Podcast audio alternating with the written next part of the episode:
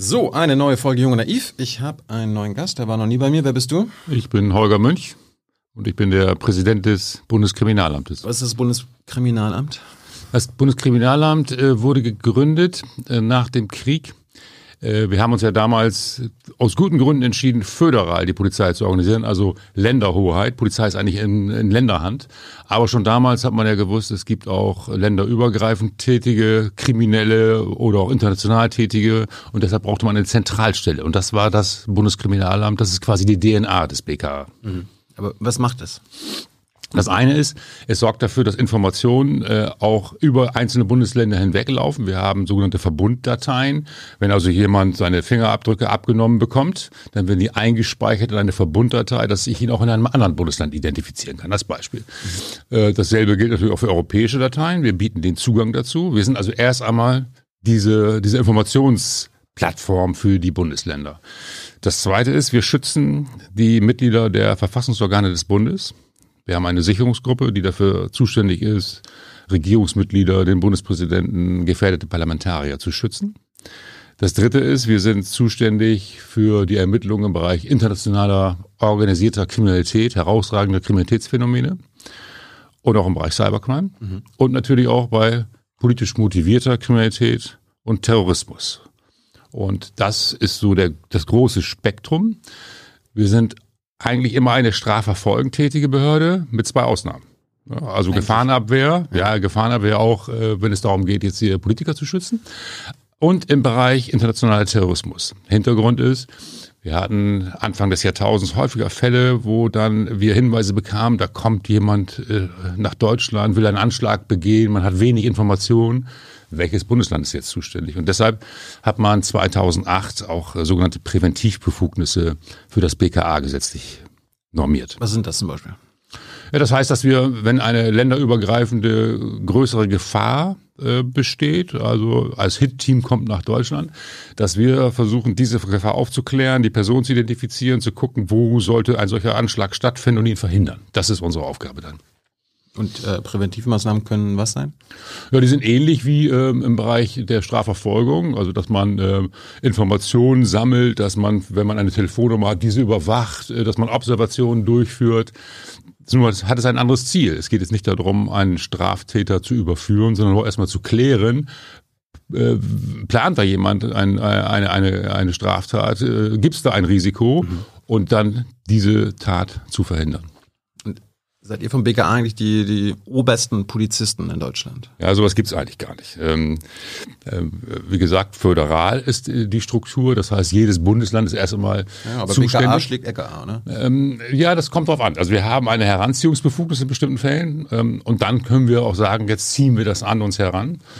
Und die Staatsanwaltschaften beauftragen natürlich auch unter Generalbundesanwalt, für der beauftragte natürlich in erster Linie äh, das BKA, bevor er einen Fall äh, in ein Land abgibt. Mhm. Aber es muss natürlich immer in dem Katalog sein, den wir auch verantworten. Ja? Und das ist eben Bereich politisch motivierte Kriminalität, Terrorismus, schwere organisierte Kriminalität. Mhm. Ich habe Wochenende zur Vorbereitung mit ein paar Leuten geredet, auch mal so, was, was, was wisst ihr vom BKA?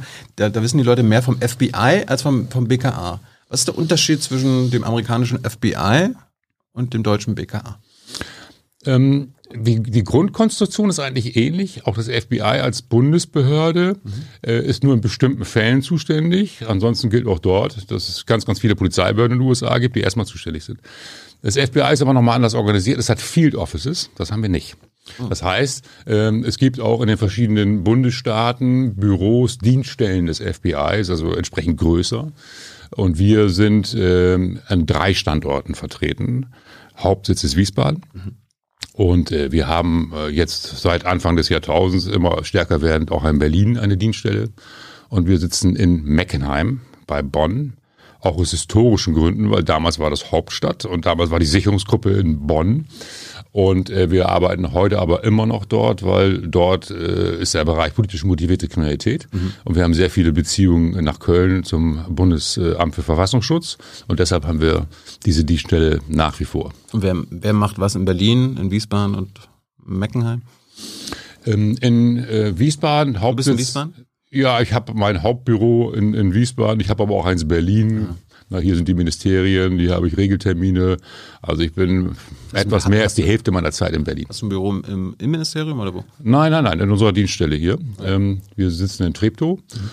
Und äh, wir haben knapp 200.000 Mitarbeiter, die in Berlin arbeiten. Hier ist die Abteilung islamistischer Terrorismus, hier ist die Abteilung Sicherungsgruppe, mhm. internationale Zusammenarbeit. Diese Bereiche äh, sind hier in Berlin. Mhm. Und ähm, am Hauptsitz äh, Wiesbaden ist vor allem der Bereich organisierte Kriminalität, aber alles, was sich um das Thema Informationsmanagement dreht. Ich habe ja vorhin schon mal gesagt, geht ganz viel auch um Informationen aus dem europäischen internationalen Raum. Mhm die auch in, die, in deutsche Systeme eingestellt werden müssen und umgekehrt. Ähm, wir haben dort die Kriminaltechnik, also die Forensiker. Wir haben dort den Bereich der Ermittlungsunterstützung und äh, wir äh, haben dort die Cyberabteilung und auch eine sehr, sehr große IT-Abteilung, ähm, weil wir ja die Verbunddateien für die Polizei in Deutschland äh, unterhalten. Hey Leute, politischer Journalismus muss nicht kommerziell oder öffentlich-rechtlich sein. Podcasts müssen nicht durch grässliche Werbung finanziert sein. Jung Naiv ist der beste Beweis dafür. Damit das so bleibt, unterstützt uns einfach finanziell. Danke vorab und jetzt geht's weiter. Was ist der Unterschied zwischen Cyber und IT? Na, die Cyber, äh, der Cyberbereich, der ermittelt im Cyberraum, ja, also zum Internet. Beispiel Ermittlungen im, ja, genau, im Darknet, äh, illegale Marktplätze, äh, dann auch ähm, vom Netz nehmen und äh, Administratoren ermitteln. Mhm. Äh, die haben natürlich IT-Fachkenntnisse, sonst kann man das nicht tun. Aber der IT-Bereich selbst ist eine klassische IT-Abteilung, die sich darum kümmert, äh, dass das gesamte BKA auch vernünftig mit IT ausgestattet ist und die gesamte Polizei in Deutschland Zugriff hat auf bestimmte Systeme, die wir unterhalten. Mhm. Äh, du sagst in Berlin aber in zweieinhalbtausend BKA, Leute. Wie viel im Rest des Landes? Also ja, wir haben insgesamt ähm, 8.500, die wir noch nicht alle besetzt haben, Stellen. Mhm. Ähm, sind also noch im Aufwuchs begriffen. Die noch nicht alle besetzt? Nein, noch nicht alle besetzt, weil wir natürlich in den letzten Jahren über 3000 Stellen zusätzlich bekommen haben aufgrund dieser vielen neuen Herausforderungen.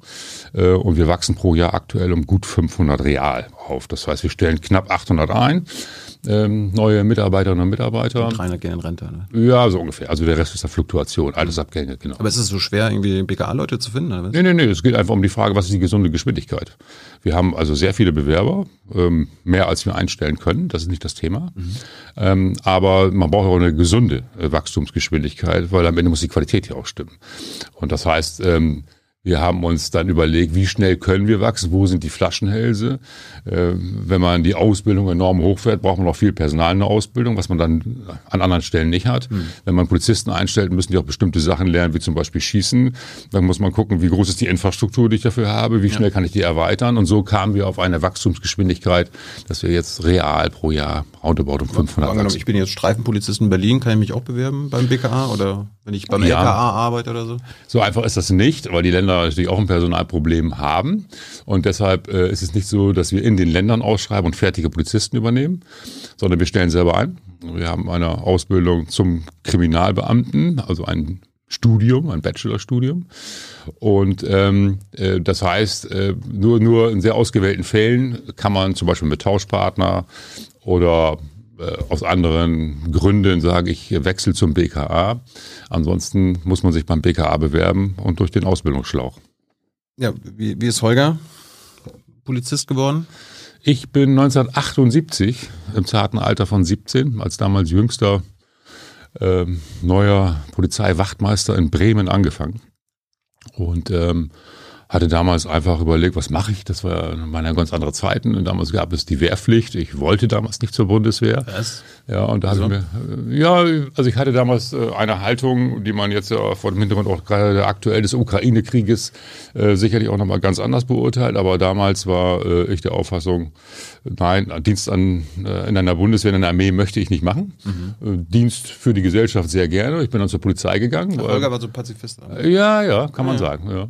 Und ähm, äh, damals war es so, dass man drei Jahre bei der Polizei machen musste, in Anführungsstrichen, oder zehn Jahre in einer anderen ähm, ähm, Organisation, um, um dann einen Ersatzdienst zu machen. Und dann musste man nicht zur Bundeswehr. Mhm. Und äh, ich hatte aber nach einem Jahr mich schon darin verliebt und wusste, nein, ich bleibe. Und äh, ja, bin dann Äh, erst an einer Wache gewesen, sehr schnell dann aufgestiegen in den gehobenen Dienst. Ich bin aus dem mittleren Dienst angefangen. Und als junger Kommissar war ich dann im Innenstadtrevier in Bremen. Das hat viel Spaß gemacht, da war viel los. Ja.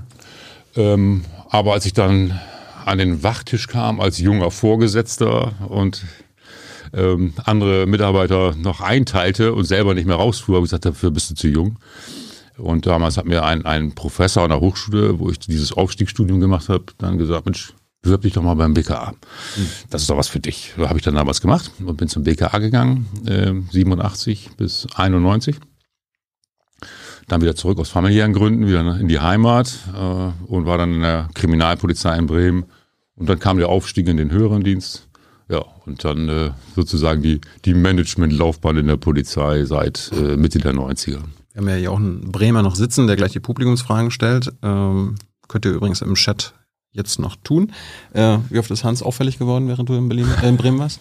äh, also er ist mir einmal, ähm, na, nicht mehr als einmal vor die Pupille gelaufen, weil er damals bei Buten und Bin war, dem Regionalfernsehsender. Ja. Und ähm, damals als, noch als Polizeipräsident in Bremen äh, sind wir uns äh, schon begegnet. Äh, danach nicht mehr. Musstest ihn aber nie verhaften? Oder? Nein. Naja. Gut, gut. Bist du auf eine Polizeischule gegangen? Ja, mehrfach. Ähm, ich habe damals ähm, ähm, gelehrt, gelernt noch an der Landespolizeischule, das war noch klassisch Polizeischule 1978 bis 1980. Dann an der Hochschule für öffentliche Verwaltung in Bremen 83 bis 86, das war das Studium dann ähm, für den gehobenen Dienst. Und äh, 93 bis 95 war ich an der Polizeiführungsakademie in Münster. Das ist dann der Aufstieg in den höheren Dienst. Mhm. Danach nennt man sich dann Polizeirat oder Kriminalrat, je nach Laufbahn. Ich habe in all den Jahren auch öfter mit Polizisten geredet, auch mit äh, Leuten, die Polizisten ausbilden. Und die haben immer wieder bemängelt, dass an der Polizeischule junge Polizisten und Polizistinnen beigebracht äh, beigebracht äh, bekommen, rechts ist weniger schlimm als links und Ausländer. Hast du das auch so empfunden? Wurde dir das auch so beigebracht? Also meine Erfahrung ist ja schon ein bisschen älter, das mhm. muss man ja dazu sagen. Und, ähm, als ich kann mir vorstellen, dass es früher vielleicht noch schlimmer war. Ja, ja, ja, das, darauf wollte ich gerade hinaus. Also als ich 1978 anfang, da, anfing, da hatte man natürlich noch den einen oder anderen Vorgesetzten, ähm, der noch aus einer Zeit kam. Ähm, ähm, das BKA hatte die ersten 20 Jahre, glaube ich, fast nur nazi Genau, und das, das sie hatten, ne? natürlich auch solche Phänomene auch äh, in den Bundesländern. Mhm. Und das war schon ein Spannungsfeld, wenn man jetzt äh, als jemand, der in den 70ern groß geworden ist, ja, so der nach 68er Generation war, dann in eine solche Organisation kam, die sehr stark auf äh, Gehorsam ähm, gepolt war. Das war, da hat man schon gefremdelt. Das war wirklich so. Und ähm, womit? Naja, mit, äh, mit der Frage, wann ist das angezeigt und wann nicht. Ich glaube, dass es immer noch in der Polizei Situationen gibt, wo klare Befehlsstränge wichtig sind. Wenn wir in, in Einsätzen unterwegs sind, dann können wir nicht diskutieren, sondern dann muss das auch klar laufen. Aber hinterher müssen wir diskutieren und sagen, was haben wir falsch gemacht, was kann man besser machen. Ähm, das heißt, dieses offene Mindset, was wir heute brauchen, äh, das muss man äh, je, je nach Situation auch einsetzen. Und damals war es doch so, als ich anfing, das offene Mindset war nicht gefragt, sondern äh, wir sagen euch, wie das funktioniert. Und natürlich hat man damals in der Ausbildung auch Bestandteile gehabt, wo ich mich gefragt habe, warum lerne ich das jetzt hier? Also ich war damals zum Beispiel MG-Schütze 3 in meiner Gruppe. Äh, des Zuges, in dem ich äh, dann eingeteilt war. Maschinengewehrschütze. Ja, es gab aber gar kein Maschinengewehr mehr, aber man hatte noch Ausbildungsinhalte, wo man so getan hat, als hätte man ein Maschinengewehr. Das zeigt vielleicht, welche, in welcher Situation ähm, das damals äh, noch Ausbildung stattgefunden hat. Das hat sich aber dann relativ schnell verändert, war meine Einschätzung. In den 80ern ähm, also gerade in der Nach-RAF-Ära, die dann ja kam, äh, war das Thema Bürgernäher auf einmal etwas, äh, was ganz ähm, groß geschrieben wurde. Auch die Frage, wie man sich dann mit dem Gegenüber auseinandersetzt, viel mehr kommuniziert, auch Rückmeldungen einholt. Das war für viele ganz neu. Und das hat Polizei, glaube ich, sehr stark verändert.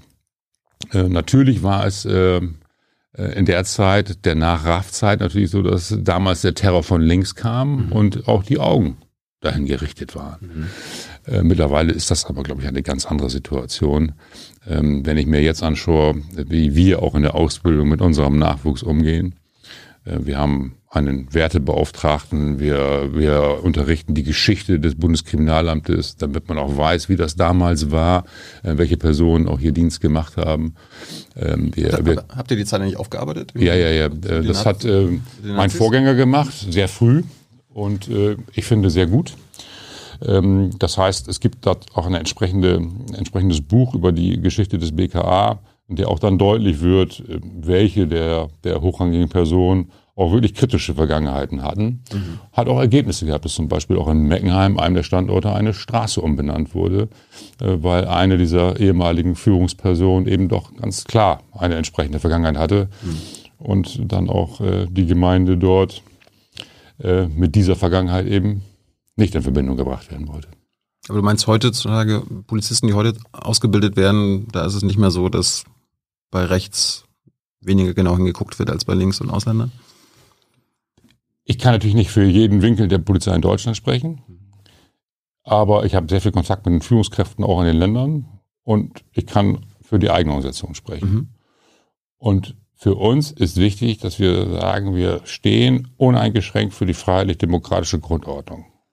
Und wir wissen, von welcher Seite sie am meisten gefährdet wird, aktuell von rechts und nicht erst seit Wochen, sondern schon über einen längeren, längeren Zeitraum.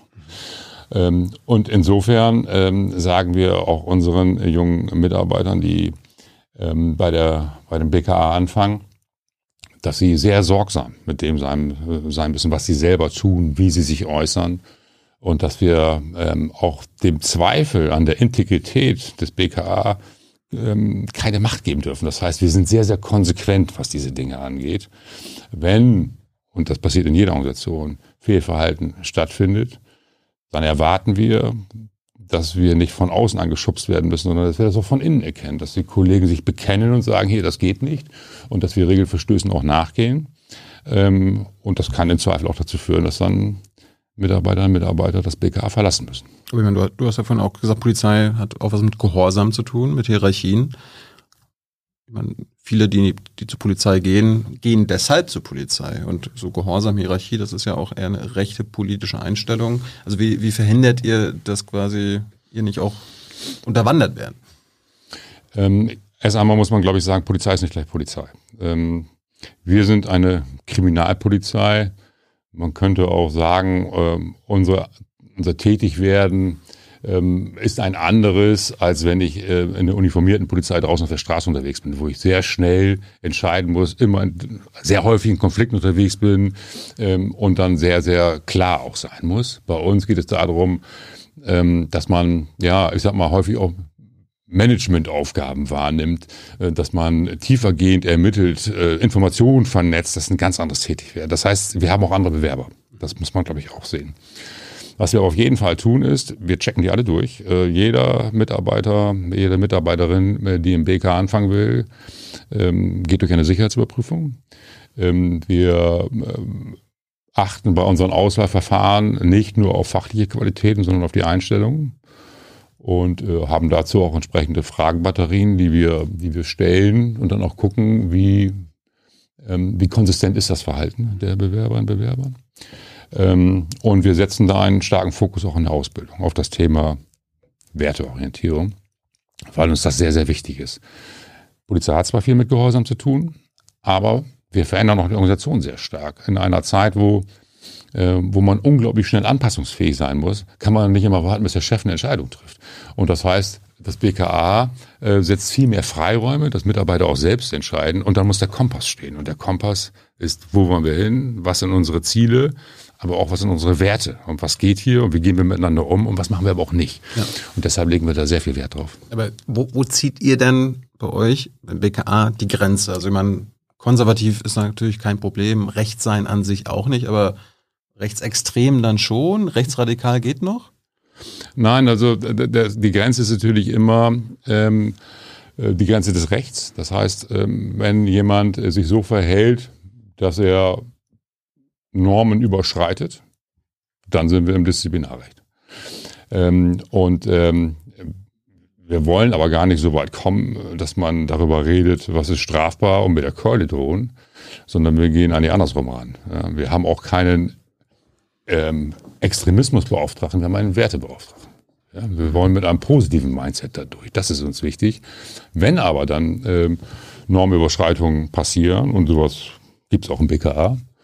Ich gebe mal ein Beispiel, wenn ähm, dann ähm, Anwärter in einem Chat Bilder austauschen, wo wir sagen, das, das geht jetzt nun gar nicht mehr, ne? ähm, weil es äh, auch als äh, radikal, als, äh, als rechtsextrem eingeschätzt werden kann, obwohl sich am Ende der Ermittlung her herausgestellt hat, dass das wohl nicht so war. Dann heißt das aber, dass äh, solche Mitarbeiter Mitarbeiter im Zweifel auch nicht übernommen werden. Das muss dann auch ganz klar sein, weil wir nicht äh, uns vorstellen können, dass jemand, der so etwas tut, dann am Ende in einem Ermittlungsverfahren ist, wo äh, Opfer von rechtsextremer Gewalt mitbekommen, dass ein Polizist äh, vielleicht leichtfertig oder mehr als leichtfertig äh, Sprache wählt, Bilder äh, in Chats verschickt, die den Eindruck erwecken, da ist jemand nicht auf dem Boden der freiheitlich-demokratischen Grundordnung. Und das geht nicht. Und deshalb sind wir da sehr konsequent. Du, du sagst ja, die Innen Bundesinnenministerin sagt, die Bundesregierung an sich, dass äh, die größte Gefahr für die Demokratie von rechts kommt, vom Rechtsextremismus. Äh, jetzt wird ja die AfD genau deswegen vom Verfassungsschutz beobachtet. Ähm, kann ich dann bei dem BKA sein und AfD-Mitglied sein? Ja, Warum? weil es nicht verboten ist. Und wir messen, und das ist ein Spannungsfeld, das ist keine Frage. Mhm. Und ähm, auch das hat es schon gegeben, äh, dass ähm, Mitarbeiter bei uns AfD-Mitglied waren, was auch natürlich ähm, auch im Umfeld für Unruhe sorgt. Ja, was heißt das jetzt? Wie gehen wir miteinander um? Wie werden wir von außen gesehen? Das ist nicht ohne Spannung.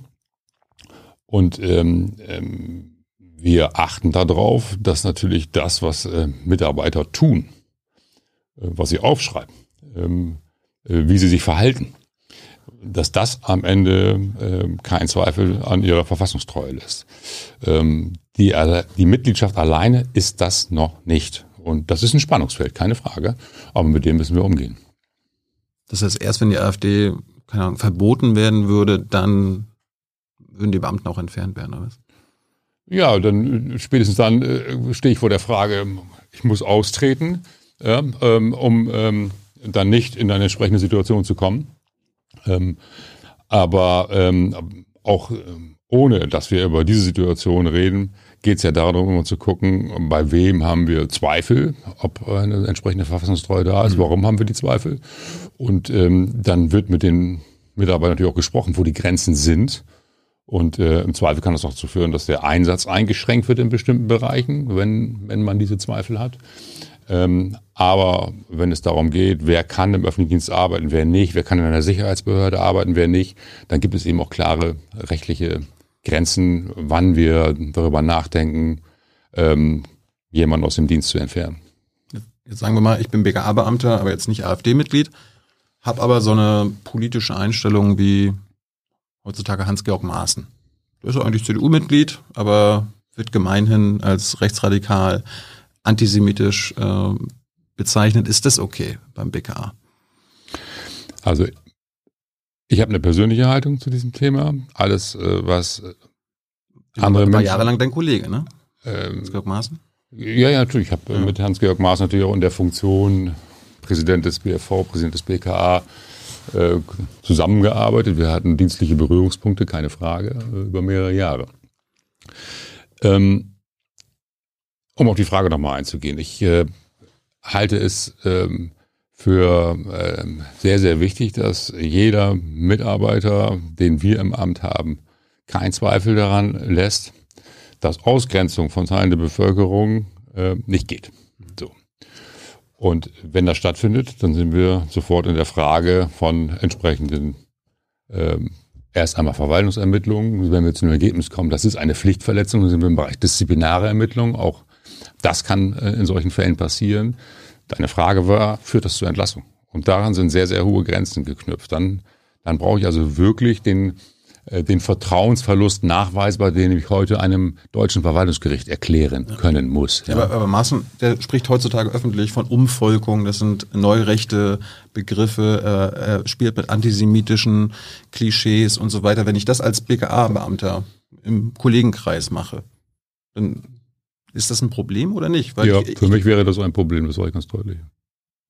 Und äh, das sind auch Themen, ähm, da würden wir immer sehr genau hinschauen, ähm, ist die Grenze erreicht. Zur disziplinaren Ermittlung, glaube ich, ist sie in bestimmten Fällen, wäre sie dort erreicht. Äh, zu welchen Konsequenzen das führt, ist dann eine andere Frage. Da mhm. muss ich gucken, immer gucken, was gibt das Disziplinarrecht her. Also hast du damals, als du mit Maaßen zusammengearbeitet hast, gemerkt, wie da drauf ist? Also ich hatte mit ihm mehrere Berührungspunkte, weil wir hier in Berlin auch auf einem Gelände arbeiten. Mhm. Und äh, BFV und BKA natürlich sehr enge Beziehungen haben. Es gibt ganz, ganz viele Dinge, wo die Dienste Hinweise bekommen und wenn sie sogenannte Polizeireife erreichen, so nennen wir das, mhm. Äh, dann äh, haben wir die direkte Zusammenarbeit äh, zwischen BFV und BKA. Ähm, und deshalb sind wir eigentlich auf ein sehr, sehr gedeihliches äh, Miteinander angewiesen. Ich will das mal so ausdrücken. Ähm, mit der jetzigen Spitze des BFV habe ich eine sehr, sehr gute Beziehung. Das klappt wunderbar. Äh, Konflikte, die wir zwischen den beiden Behörden immer mal wieder haben, weil beide wachsen und das Gelände nicht groß genug ist, äh, die räumen wir sehr kollegial aus. Äh, und auch andere Fragen, wie wir mit bestimmten neuen Phänomenen umgehen, da setzen wir uns hin und kommen sehr schnell zu einem sehr, sehr guten Ergebnis. Aber hast du damals äh, als, das ich sehr positiv. als Maßenpräsident war, hast du gemerkt, dass der rechts außen ist? Nein, das habe ich so deutlich nicht gemerkt, wenn ich jetzt Warum ehrlich bin. Ja, also so tief war meine Arbeitsbeziehung jetzt zu ihm auch nicht. Ähm, und äh, man muss auch sagen, er hat äh, nicht nur äh, im Bereich islamistischer Terrorismus seine Behörde versucht aufzustellen, sondern in anderen Themenbereichen, auch im Bereich PMK Rechts. Mhm. Ähm, und insofern, äh, nein, äh, es war nicht so, dass man äh, bei jedem täglichen oder täglichen Kontakt hatten wir ja nicht, aber bei jedem Kontakt ähm, das Gefühl haben musste, dass da jemand einen indoktrinieren will. So war es nicht. Ja. Mhm. Aber ähm, Hans-Georg Maaßen war schon eine, eine schillernde Persönlichkeit. Und ähm, wir haben schon den einen oder anderen Konflikt gehabt, äh, aber ging es meist um ganz andere äh, Dinge. Nicht so sehr, äh, was sind die richtigen Strategien, sondern mehr im Sinne der Arbeitsbeziehung der beiden Ämter. Und das ähm, hat sich jetzt in den letzten Jahren sehr positiv entwickelt. Kommen wir mal zum Konflikt. Ich meine, du bist seit 2014, Dezember 2014 BKA-Präsident. Die sogenannte Flüchtlingskrise war 2015. Da gibt es ja dann auch äh, nachweislich die Geschichte, dass Hans-Georg Maaßen, Präsident des Bundesverfassungsschutzes, äh, Schindler, damals BND-Präsident und äh, Herr Roman, der Chef der Bundespolizei, sich zusammengetan haben, haben gegen Angela Merkels ähm, Flüchtlingspolitik intern äh, rebelliert äh, wie hast du es damals mitbekommen? Haben sie dich auch gefragt, Holger, machst du mit? Nein, nein, wir wollen, nein, nein, nein, wir, wollen, wir, wir wollen die Grenzen schließen, bist du dabei? Nein, so war es nicht, sondern äh, wir haben alle aus unseren Funktionen heraus natürlich äh, überlegt, welche Risiken entstehen, wie geht man damit um. Und äh, ja, gab natürlich auch sehr deutliche Warnungen von verschiedenen Seiten. Ähm, aus unserer Sicht war es wichtig, zum Beispiel sehr schnell ein Bild zu bekommen, welchen Einfluss hat das jetzt auf das Thema Kriminalität? Ich habe mit den Ländern in den ersten Wochen äh, vereinbart, wie man ein Lagebild Zuwanderungskriminalität auf die Erde kriegt, um ein objektives Bild zu bekommen, was passiert tatsächlich, weil die Befürchtungen waren ja riesig. Ja. Und auch nicht alle zu Unrecht, wenn man, wenn man ehrlich ist. Viele junge, unbegleitete Flüchtlinge kommen her, traumatisiert. Was wird passieren? Ähm, und darum haben wir uns gekümmert. Und zum Zweiten haben wir uns darum gekümmert, was muss man jetzt tun, um im äh, europäischen und internationalen Kontext Informationen zusammenzuführen. Ähm, gebe mal ein Beispiel. Da waren äh, natürlich auch Personen äh, unter den Flüchtlingsströmen, die vielleicht einen islamistischen Hintergrund haben. Wie, wie entdecken wir die? Ja. Man denke an das Attentat äh, Paris. Äh, das waren Personen, die über Flüchtlingsstrom hineingekommen mhm. sind. Und wir haben am Ende auch festgestellt, auch in Deutschland hatten wir solche Personen, quasi Dubletten dieser Attentäter. Das, es waren schon erhebliche Sicherheitsrisiken. Ja. Äh, mein Ziel war es immer von Anfang an darauf zu achten, dass wir diese Risiken klar benennen, aber auch sofort Gegenstrategien entwickeln, was kann man jetzt tun. Ja. Ähm, ähm, zu einem bestimmten Zeitpunkt war ja auch gar nicht mehr die Frage, ob man einen Flüchtlingsstrom aufhält, der war ja da. Und, ähm, und die Frage ist also dann, wie kann man äh, dieses Land so sicher wie möglich machen? Wie kann man so, so klar und äh, transparent wie möglich darüber informieren, was ist tatsächlich? Äh, und wie lernen wir daraus auch für die Zukunft? Ja, so, so bin ich mit dem Thema umgegangen. Und alles andere muss man die anderen fragen. Aber mir ging es jetzt um die, die Flüchtlingsfeindlichkeit der drei. Die haben ja intern rebelliert gegen ihre eigenen Dienstherren. Ich meine, Merkel und das Kanzleramt der Bundesregierung waren dafür, dass die, also die, die Grenzen sind offen geblieben, eine flüchtlingswillkommene Politik. Die drei haben gesagt, äh, also irgendwie zum Beispiel Roman als Bundespolizeichef hat ohne Weisung 2015, äh, 2015 die Bundespolizei Vorkehrungen für Grenzschließung treffen lassen. Ja, nein, das ist nicht ganz richtig. Also ähm, sie haben nicht rebelliert, ja, und sondern äh, eine eine Beamtenpflicht ist auch die der Remonstration. Das heißt, wenn ich eine abweichende Meinung habe, dann habe ich die meinen Chefs auch zu sagen, damit die gute Entscheidung treffen. Mhm. Ähm, und äh, lange war es eine Frage, ob man äh, Grenzkontrollen macht oder nicht macht. Und da hat Herr Roman darauf hingewiesen. Und, ähm, Aber er wollte Grenzschließung machen. Ja, oder Grenzen schließt und ähm, ein, am Ende geht es ja nicht darum, die, die, komplett zuzumachen, sondern in solche dann auch kompletten Grenzkontrollen ähm, auch einzuführen. Ähm, um natürlich zu gucken, wer kommt rein. Ja.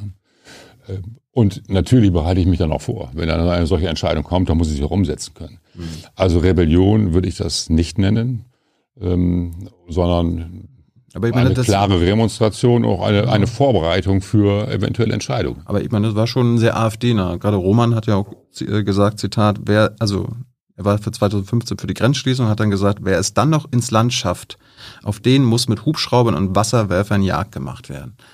Das äh, hört man halt, hat man sonst nur von der AfD. Ich kenne das Zitat nicht, aber das, kommt das, von das, das musst du doch Roman fragen, also das kenne ich nicht. Ja, der, kommt, der kommt leider nicht. Ja. Äh, wundert dich das eigentlich? Ich meine, Maaßen ist nicht mehr im Amt. Schindler ist auch nicht mehr im Amt, aber einer der Rechtsaußen ist noch im Amt, Roman.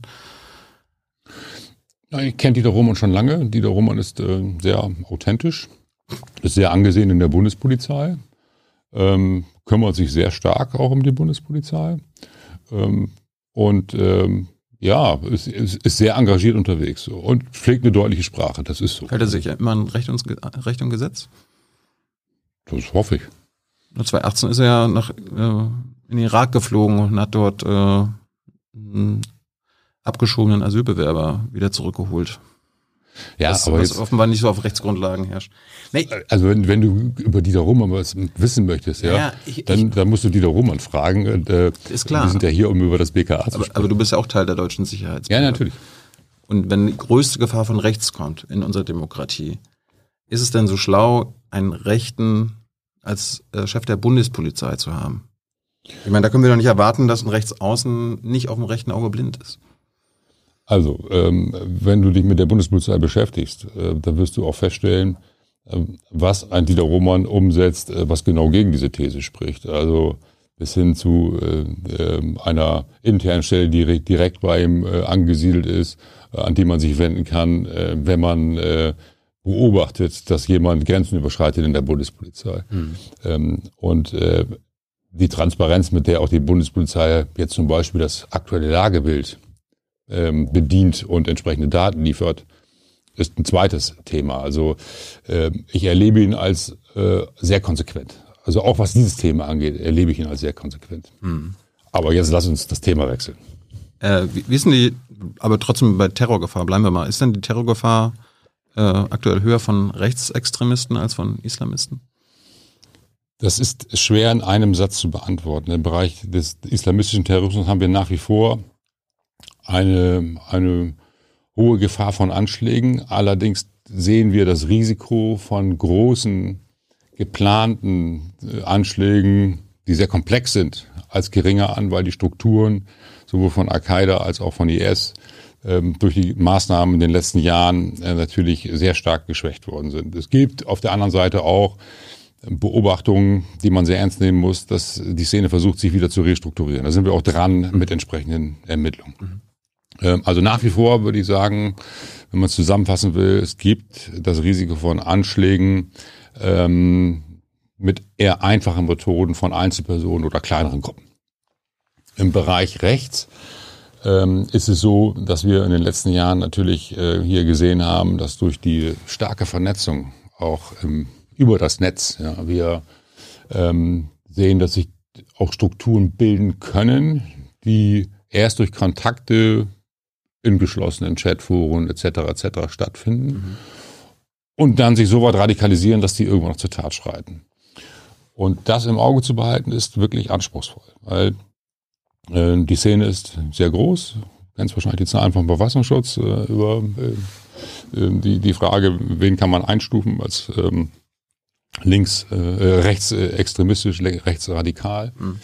Ähm, wir haben mittlerweile 77 Gefährder hier eingestuft. Das ist noch deutlich weniger als im Bereich Islamismus, aber auch eine dreistellige Zahl von relevanten Personen. Es sind also über 200 Personen mittlerweile, die wir im Auge behalten müssen. Stellen aber fest, dass äh, immer dann, wenn neue herausragende Taten, äh, herausragende in Anführungsstrichen, passieren, wir die Hälfte der Personen gar nicht kennen. Und noch mehr häufig gar nicht mit irgendwelchen Erkenntnissen aus dem Bereich politisch motivierte Kriminalität. Heißt, ähm, der dunkle Fleck ist noch sehr groß, den wir haben. Und deshalb müssen wir bei sehr, rechts oder bei Islamismus? Bei rechts. Okay. Ähm, bei Islamismus ist es ja schon anders. Da haben wir einen sehr, sehr guten Blick, auch weil wir international sehr viel ähm, Informationen bekommen. Die bekommen wir im Bereich rechts nicht, sondern die müssen wir alle selber besorgen. Hm. Und äh, deshalb müssen wir sehr, sehr stark ermitteln, sobald wir Personen haben, die extrem auffällig geworden sind, Straftaten begangen haben oder rechtzeitig vorher äh, entdeckt worden sind, dann geht es darum, tief einzusteigen in die Ermittlungen, diese ganzen gesicherten Daten auszuwerten, um zu gucken, welche Personen gibt es dort noch, gibt es äh, Personenverbindungen, gibt es Netzwerke, die eine Rolle spielen. Mhm. Das ist gerade in dem Feld extrem wichtig. Wir nennen das die zweite Ebene. Wir haben einen sogenannten Drei-Ebenen-Ansatz. Also erste Ebene personenorientierter Ansatz, zweite Ebene Netzwerkansatz. Hier investieren wir jetzt auch sehr stark, ähm, bauen die Ermittlungen aus, bauen die Internetermittlungen aus. Und die dritte Ebene, das ist, wenn man so will, der, der Treiber im Hintergrund, das ist Hass und Hetze im Netz. Ja. Ähm, dort müssen wir stark investieren, um letztendlich auch zu begrenzen, mit welcher Wucht hier Mandatsträger, Amtsträger mit Anfeindungen konfrontiert sind. Wir haben eine Verdreifachung der Straftaten in den letzten drei Jahren. Viele sagen, tue ich mir das noch an, trete ich noch für ein, ein Mandat an. Mhm. Das gilt auch für Vertreter von Nichtregierungsorganisationen, die solchen Anfeindungen unterworfen sind. Und äh, das heißt, hier müssen wir einen klaren Schwerpunkt setzen und ein Stoppschild. Also hier, hier müssen wir das Verhalten mhm. ändern. Ähm, deshalb bauen wir auch an diesem Feld aus. Wir haben eine zentrale Meldestelle für Internetkriminalität aufgebaut. Ähm, zur Entgegennahme von solchen Hinweisen, Prüfung auf Strafbarkeit, Identifizierung von Verursachern, Weiterleiten an die zuständigen Stellen. Das wollen wir noch weiter ausbauen. Wir wollten schon weiter sein, aber das Netzwerkdurchsetzungsgesetz wird beklagt, mit der die ähm, die Anbieter verpflichtet wurden, solche Dinge an das BK auszuleiten. Und deshalb machen wir jetzt äh, Kooperationen mit Nichtregierungsorganisationen und warten auf den Digital Service Act. Das ist äh, die europäische Rechtsverordnung dazu, die im nächsten Jahr kommen wird. So, und dann nehmen wir da weiter Fahrt auf, weil ich glaube, wenn wir, wenn wir das nicht in den Griff kriegen, dann hat das wirklich demokratiegefährdende Ausmaße. Ist ja jetzt schon so, wenn ich mir überlege, ob ich noch für ein Amt zur Verfügung stehe oder ob ich meine Meinung noch frei äußern will. Das ist in einer Demokratie tödlich. Wenn für unsere Demokratie die größte Gefahr von den Rechtsextremisten kommt, du hast es gerade schon selbst gesagt, warum gibt es dann deutlich mehr sogenannte Gefährder aus der islamistischen Szene als aus der rechtsextremen Szene? Ja, Punkt eins ist, wir haben einen viel klareren Blick ähm, auf äh, diese Szene. Sie ist nicht so groß. Ähm, und wir haben äh, über diese herausragenden äh, Fanaltaten seit Beginn des Jahrtausends natürlich immer mehr an Informationen aufgebaut. Wir haben auch viel investiert, das muss man auch sagen. Ja. Äh, und wir haben einen internationalen Verbund, äh, der Informationen sehr effektiv austauscht. Also die Nachrichtendienste in verschiedensten Ländern geben uns hier in Deutschland Hinweise auf mögliches Personenpotenzial. Das ist ein großer Unterschied. Im Bereich äh, PMK Rechts äh, müssen wir diese Dinge selber äh, erwirtschaften, in Anführungsstrichen. Ähm, und äh, wir haben ein viel größeres Personenspektrum, was prinzipiell in Frage kommt, wo man äh, nicht immer weiß, wer wird sich von denen radikalisieren, wird sich hervortun, wer schreitet zur Tat. Das heißt, das Spektrum ist breiter, die Informationsquellen von außen sind geringer. Und der dritte Teil der Wahrheit ist, glaube ich, dass wir natürlich äh, im Bereich islamistischer Terrorismus so viel investiert haben, dass für andere Bereiche nicht im gleichen Umfang Ressourcen zur Verfügung standen. Also wir haben hm. deutlich schneller unsere Strukturen und Abläufe verbessert im Bereich Islamismus als im Bereich ähm, PMK rechts, wie wir das nennen, politisch motivierte Kriminalität rechts. Und äh, wir haben nachgezogen jetzt. Wir haben also später ein Zentrum aufgebaut, wie das äh, in Berlin, das GETAS, was fast alle kennen, weil dort über Islamismus geredet wird. Wir haben äh, sieben Jahre später ein GETS aufgebaut, ein Extremismus- und Terrorismuszentrum, wo wir uns mit mehreren Phänomenen unter anderem rechts beschäftigen. Wir haben Radar eingeführt, ein Instrument, mit dem man Gefährder besser beurteilen kann auf das Risiko, was von ihnen ausgeht im Bereich Islamismus. Wir haben es jetzt übertragen auf den Bereich äh, politisch motivierte Kriminalität rechts. Das heißt, wir ähm, haben zeitverzögert, das gehört mit zur Wahrheit, äh, darauf reagiert, weil die Ressourcen ähm, auch sehr stark ähm, ausgelastet waren aufgrund dieser hohen Bedrohung im Bereich islamistischer Terrorismus. Ich habe mal mit ein paar Quellen, meinen Quellen aus der Polizei geredet, woran das liegen könnte. Die sagen auch, also es ist ein Ressourcenproblem. Äh, gibt irgendwie ein Personalungleichgewicht. Also würdest du auch sagen, dass sich immer noch mehr bei euch mit Islamisten beschäftigen als mit Rechtsextremisten?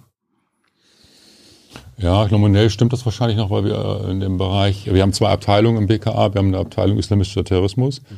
und wir haben eine Abteilung ähm, Staatsschutz, in der verschiedene Phänomene, unter anderem politisch motivierte Kriminalität rechts bearbeitet werden.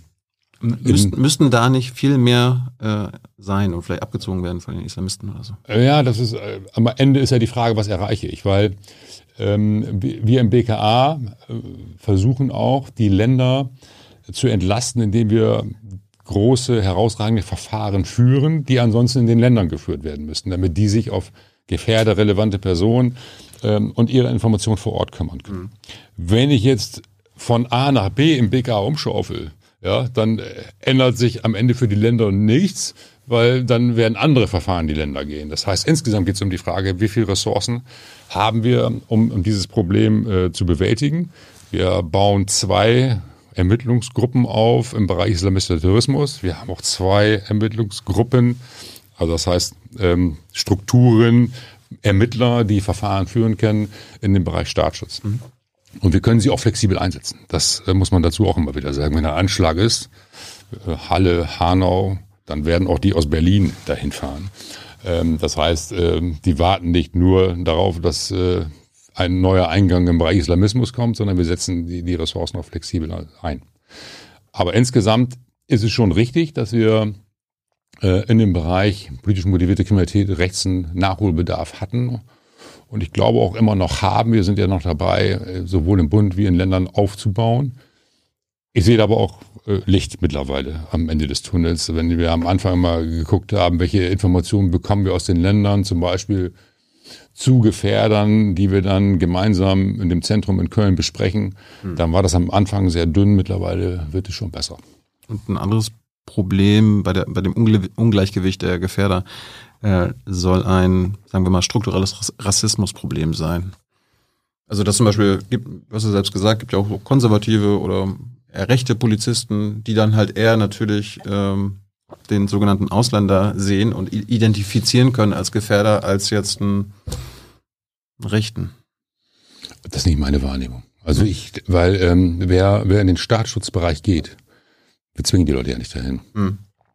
Es sind in der Regel ähm, auch Mitarbeiter, die sehr überzeugt sind davon, dass sie sich aktiv dafür einsetzen und zwar über die Zeit nach 16 Uhr hinaus und an Wochenenden, um äh, die deutsche Verfassung zu schützen, ja. Und e-, egal woher es kommt. Das ist meine Beobachtung. Ja. Ich, ich, kann mir nicht vorstellen, dass das äh, ein, ein relevanter Faktor ist.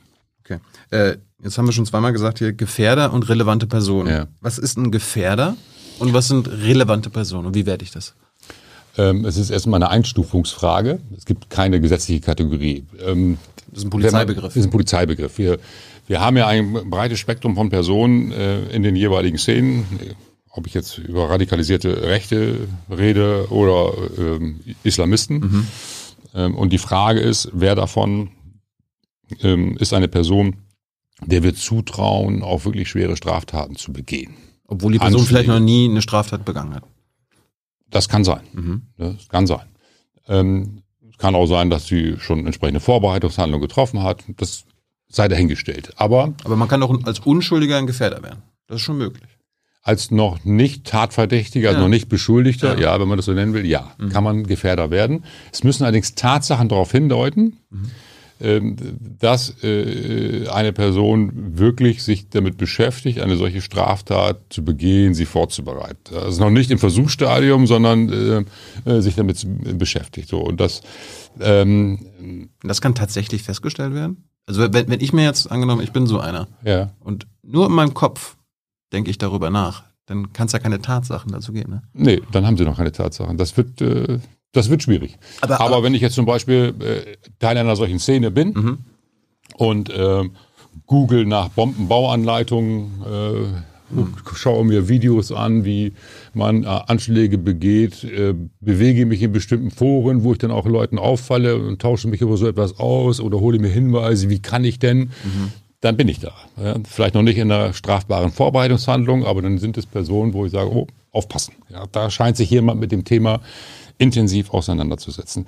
So, und ähm, also der Unterschied zwischen Gefährdern und relevanten Personen ist, dass wir bei einem Gefährder jemanden haben, wo wir sagen, Mensch, das, äh, der scheint jemand zu sein, der ähm, eine herausragende Straftat selbst begeht und sich daran beteiligt. Eine relevante Person kann aus dem Umfeld kommen. Das heißt, es ist jemand, der ein Hassprediger, der das andere anleitet, solche Dinge zu tun, ist relevant für das Geschehen. Ja. Ja, ist vielleicht nicht selbst Täter, ja, sondern äh, eher jemand, der dafür sorgt, dass andere auch handeln können oder sie unterstützt. Das ist der Unterschied. Sind Gefährder meistens Männer? Ja. Ja. Also wie bei Gewalttaten auch, da haben wir auch über 80 Prozent Männer. Ähm, ähm, und hier ist die Zahl, glaube ich, noch höher. Bei relevanten Personen haben wir auch äh, Frauen. Äh, es gibt vereinzelt auch äh, eingestufte Frauen als Gefährder, aber in der Regel äh, sind es Männer. Falls ihr Fragen habt zu Rechts- und Rechtsextremismus, Islamismus, her damit in den Chat. Ich habe noch eine Frage zum Linksextremismus. Ihr, habt ja letzte Woche auch eine PK dazu gegeben, also politisch motivierte, motivierte Kriminalität von links. Ähm, bin ich ein Linksextremist, wenn ich ein AfD-Plakat beschmiere oder zerstöre? Weil es gibt ja das, seit 2019 bei euch, das Angriffsziel Wahlplakat. Ja, das gibt äh, das gibt schon ein bisschen länger, aber das haben wir natürlich äh, nochmal herausgehoben, weil wir auch solche Taten unterscheiden wollen von anderen. Rund um Wahlen haben wir es häufig mit Sachbeschädigung zu tun. Äh, Und das ist eine politisch motivierte Straftat. Ja, und deswegen bin ich noch kein Extremist. Ja, aber wenn ich so ein Plakat von einer Schlagerparty scheiße finde und das beschmiere oder kaputt mache, dann ist das keine politisch motivierte Straftat. Aber wenn ich das daneben das AfD-Plakat äh, zerstöre, weil das, weil die AfD aus meiner Sicht eine rechtsextremistische Partei ist, die, die äh, unsere Demokratie gefährdet, dann mache ich mich aber strafbar. Und bin Ja, die Sachbeschädigung bleibt die gleiche. Die Sachbeschädigung bleibt die gleiche. Aber warum bin ich dann, dann Linksextremist bei einem AfD-Plakat, aber beim Schlagerplakat nicht? Na, wir reden jetzt von Straftaten, die rund um das Thema Wahlen begangen werden. Wenn ich also äh, sage, ich beeinflusse hier die freie politische Meinungsbildung, indem ich einer Partei ähm, es erschwere, dass sie der Plakate aufhängen kann, beziehungsweise die runterreiße, dann ist egal, um welche Partei es sich handelt, dann ist das eine Sachbeschädigung an einem Wahlplakat. Und die ist in der Regel politisch motiviert, weil ich nicht will, dass diese Partei, um die es dann geht, ihre äh, Statements in der Öffentlichkeit aushängen kann. Deshalb behandeln wir das als eine, ein politisch motiviertes Delikt und zählen es so. Aber findest du es ja nicht komisch, dass dann in den Statistiken, also diesen äh, Ge- Gewalttaten, sonstige Straftaten, also, also auch diese Sachbeschädigungen und dass das läuft, dann auch Einzug äh, erfährt und dann auch die Zahlen dann dadurch stark anwachsen und dann die Rechten mehr sagen können, ach guck mal, die Link Linksextremismus, da steigen die Zahlen auch, da geht die Gewalt hoch, obwohl das meiste dann einfach Plakate sind. Ja, aber das kann man ja einschätzen. Also uns geht es ja darum, erstmal eine objektive Statistik zu erstellen, ähm, wobei man umgekehrt auch sagen kann, ähm, das kommt ja dann auch immer von der rechten Seite, das meiste sind ja Propagandadelikte, wenn man, äh, wenn man die, ähm, die Taten anguckt aus dem Spektrum äh, der politisch motivierten Kriminalität rechts. Unsere Statistik bemüht sich, so möglichst konkret, möglichst objektiv diese Daten, dass du sie jetzt auch so finden kannst, Ja. auch äh, zu zeigen. Da sage ich schon mal, hat funktioniert. Ja, aber so bei, Und- bei Körperverletzungen, Tötungsdelikten, äh, Brandstiftung und so weiter, da sind von rechts natürlich immer deutlich höhere Zahlen als von links. Aber wenn man dann die, die Taten alles zusammenzählt, was ihr ja auch tut, dann äh, werden dann halt die Plakatbeschädigungen zusammengezählt mit den Körperverletzungen und Tötungsdelikten und dann wird verglichen rechts und links. Nein, wir, wir sagen ja auch, das ist die Gesamtzahl und dann sagen wir auch, was sind die wesentlichen Delikte. Ja, und wir, sollte man diese Gesamtzahl dann nicht so. Ja, wir unterscheiden auch nochmal die Gewaltdelikte nochmal ganz eindeutig, weil das ja nochmal ein, ein Indikator dafür, ähm, wie ist die Stimmung im Land. Ja, insgesamt zählen wir Delikte auch deshalb, weil man schon erkennen kann, jetzt über einen längeren Zeitraum, das ist ja, wenn man so will, ein Barometer für das, was wir an, an Spannungen haben, ja, wie, wie man sich in der Gesellschaft mit den politischen Themen auseinandersetzt. Und wir haben eine Verdopplung innerhalb von zehn Jahren von politisch motivierten Delikten. Mhm. Und die Zählweise ist nicht geändert. Mhm. Und das ist schon ein Indikator. Und wir hatten 2017 rund um die Wahlen 5000 Delikte. Wir hatten auch nicht nur eine Bundestagswahl, ja, sondern auch mehr als eine Wahl. Und im letzten Jahr 10.000. Und da sieht man schon, es ändert sich was. Ja. Und ähm, da muss man dann auch gucken, wo müssen wir denn noch eingreifen? Was ist denn jetzt wirklich relevant? Jetzt kann man sagen, okay, die Sachbeschädigung am Wahlplakat ist es nicht. Aber wie ich eben schon mal gesagt habe, das Thema Hass und Hetze und die Art und Weise der Auseinandersetzung ist schon sehr relevant in einer Demokratie. Ja. Und deshalb ist, glaube ich, das auch ein Thema, wo wir genau hingucken und unsere Ableitungen treffen. Wo muss man Schwerpunkte setzen? Und meine ist jetzt auch ganz klar, Hass und Hetze äh, muss ein Schwerpunkt sein weil das hat mittlerweile sehr starken Einfluss auf den demokratischen Willensbildungsprozess. Genau hingucken, das ist ein gutes Stichwort. Hast du, als du noch Polizist warst auf der Straße, hast du mal geracial profiled? Du, du weißt, was Racial Profiling ja, ja, ist. klar weiß ich das. Ähm, also Menschen aufgrund ihrer Hautfarbe, ihres Aussehens herausfischen. Ja, ja, na, na, natürlich. Oder gab es das damals auch noch nicht? Also, also es war schon so, dass bestimmt in bestimmten äh, Szenen ähm, ähm, bestimmte Personengruppen auffälliger waren. Wenn man sich an das Thema rantastet, äh, offene Drogenszene und wer macht da den Ameisenhandel, also den Einzelhandel in Anführungsstrichen mit, mit äh, Drogen, äh, dann war das am Anfang zu meiner Zeit noch kein Problem, wo man sagen kann, ähm, äh, da tut sich eine Gruppe besonders hervor. In den 90ern war das schon ganz anders. Ne? Das, ähm, dann äh, äh, auch bestimmte Bevölkerungsgruppen äh, zu solch, an solchen Örtlichkeiten auffälliger waren. Mhm. Ja, und dann sind sie, bist du genau in dem Dilemma. Ne? Also wenn ich jetzt auf, auf einer Straße kontrolliere, um zum Beispiel einen offenen Drogenhandel zu verhindern, ähm, dann äh, gucke ich mir natürlich die Leute auch an, die in ein bestimmtes Muster passen. Und das ist eben das Risiko ja auch, äh, wo zwischen ähm, Indikatoren, die dafür sprechen, eine Kontrolle durchzuführen und Racial Profiling, äh, wie die Kritiker dann auch sehr schnell sagen, wenn ich immer nur eine bestimmte Gruppe herausgreife, äh, ein schmaler Grad ist. So. Und das ist das, was, wo man sich, glaube ich, auch ähm, in der Polizei immer wieder mit auseinandersetzen muss. Wir leben ja alle davon, dass wir ähm, äh, mit unseren Erfahrungswerten arbeiten im, im Alltag. Ja, wann kann ich etwas tun, wann nicht? Ähm, und ich muss mir immer wieder vergewissern, wie ich die als Polizei die, zu diesen Erfahrungswerten noch komme. Klar. Ja, und ähm, nicht, dass ich in einen Tunnelblick reinlaufe. Und deshalb äh, halte ich diese Auseinandersetzung mit dem Thema für extrem wichtig. Gerade weil wir auch so viel zugewanderte neue Gruppen in der, in der Bevölkerung haben, die ich ja auch aufgrund ihres Äußeren sehr schnell erkennen kann, muss ich mir als Polizei als Polizist immer wieder Gedanken darüber machen, wie richte ich meine Maßnahmen gegen wen und warum aus. Ja ein Instrument, glaube ich, ist äh, wichtig, dass man solche Begegnungen schafft, ja, und nicht nur in der Kontrollsituation. Ähm, dass ich junge Polizeibeamte in der Ausbildung und danach immer wieder auch mit bestimmten Gruppen zusammenbringe. Ne? Nicht gut böse, sondern erklär mir, ja, wie ist es dir gegangen, warum, wo würdest du wann kontrolliert, dass ich diese Muster durchbreche in den Köpfen? Ja. Weil wir sind alle Menschen. Und meine, äh, das halte ich für wichtig. Ich meine, du, du sagst ja richtig, es gibt Erfahrungen, die man als Polizist, als Polizistin sammelt. Gleichzeitig gibt es ja auch Gesetze gibt ein Diskriminierungsverbot, es gibt einen allgemeinen Gleichbehandlungsgrundsatz. Jetzt interessiert mich ja, wie wägt ihr das dann ab? Also zwischen, also jetzt meiner Erfahrung nach, ist das, könnte das ein Drogendealer sein. Auf der anderen Seite, scheiße, ich darf nicht diskriminieren, ich muss gleich behandeln. Wie wägt ihr das in der Praxis ab? Ähm, das, das Schwierige ist natürlich, dass ich an bestimmten Örtlichkeiten, ich spreche jetzt mal für die Schutzpolizei, das ist kein BKA-Thema im eigentlichen Sinne, weil wir. Aber du warst ja auch aber, Polizist. Ja, ich war auch mal Polizist. Oder ich war mal das Polizist. Das Thema ist dir wichtig, hast du ja gesagt. Das, der, genau. Ähm, dass ich natürlich weiß, an bestimmten Örtlichkeiten werden bestimmte Straftaten begangen. Und ich kenne auch die Gruppen, die sie mehrheitlich begehen. Und ähm, also jetzt sage ich mal, äh, auf einem, äh, in einem Bereich rund um einen Bahnhof ähm, ist eine offene Drogenszene und ich weiß, von welchen äh, Gruppierungen die dominiert wird. Und dann suche ich mir natürlich auch eher Menschen aus in meinen Kontrollen, wenn sich dort jemand verdächtig benimmt. Ja, wartet die ganze Zeit, wartet offensichtlich nicht auf den Zug oder auf jemand, der auf den Zug gekommen ist, den ich kontrolliere, äh, der in, in dieses Muster passt. Wichtig ist dabei, das Erste ist entscheidend. Ich suche mir nicht jemanden aus, der so aussieht wie die Gruppen, von die ich für ähm, meistens verursächlich äh, halte, mhm. sondern ich muss auf das Verhalten achten an solchen Örtlichkeiten und das kontrollieren. Ja, das ist entscheidend, um nicht in mein Muster zu kippen. Nicht nach dem Motto, ich suche mir Leute mit einer bestimmten Hautfarbe aus, sondern wer erwartet die offensichtlich nicht auf den Zug und auf jemanden, der aus dem Zug ausgestiegen ist.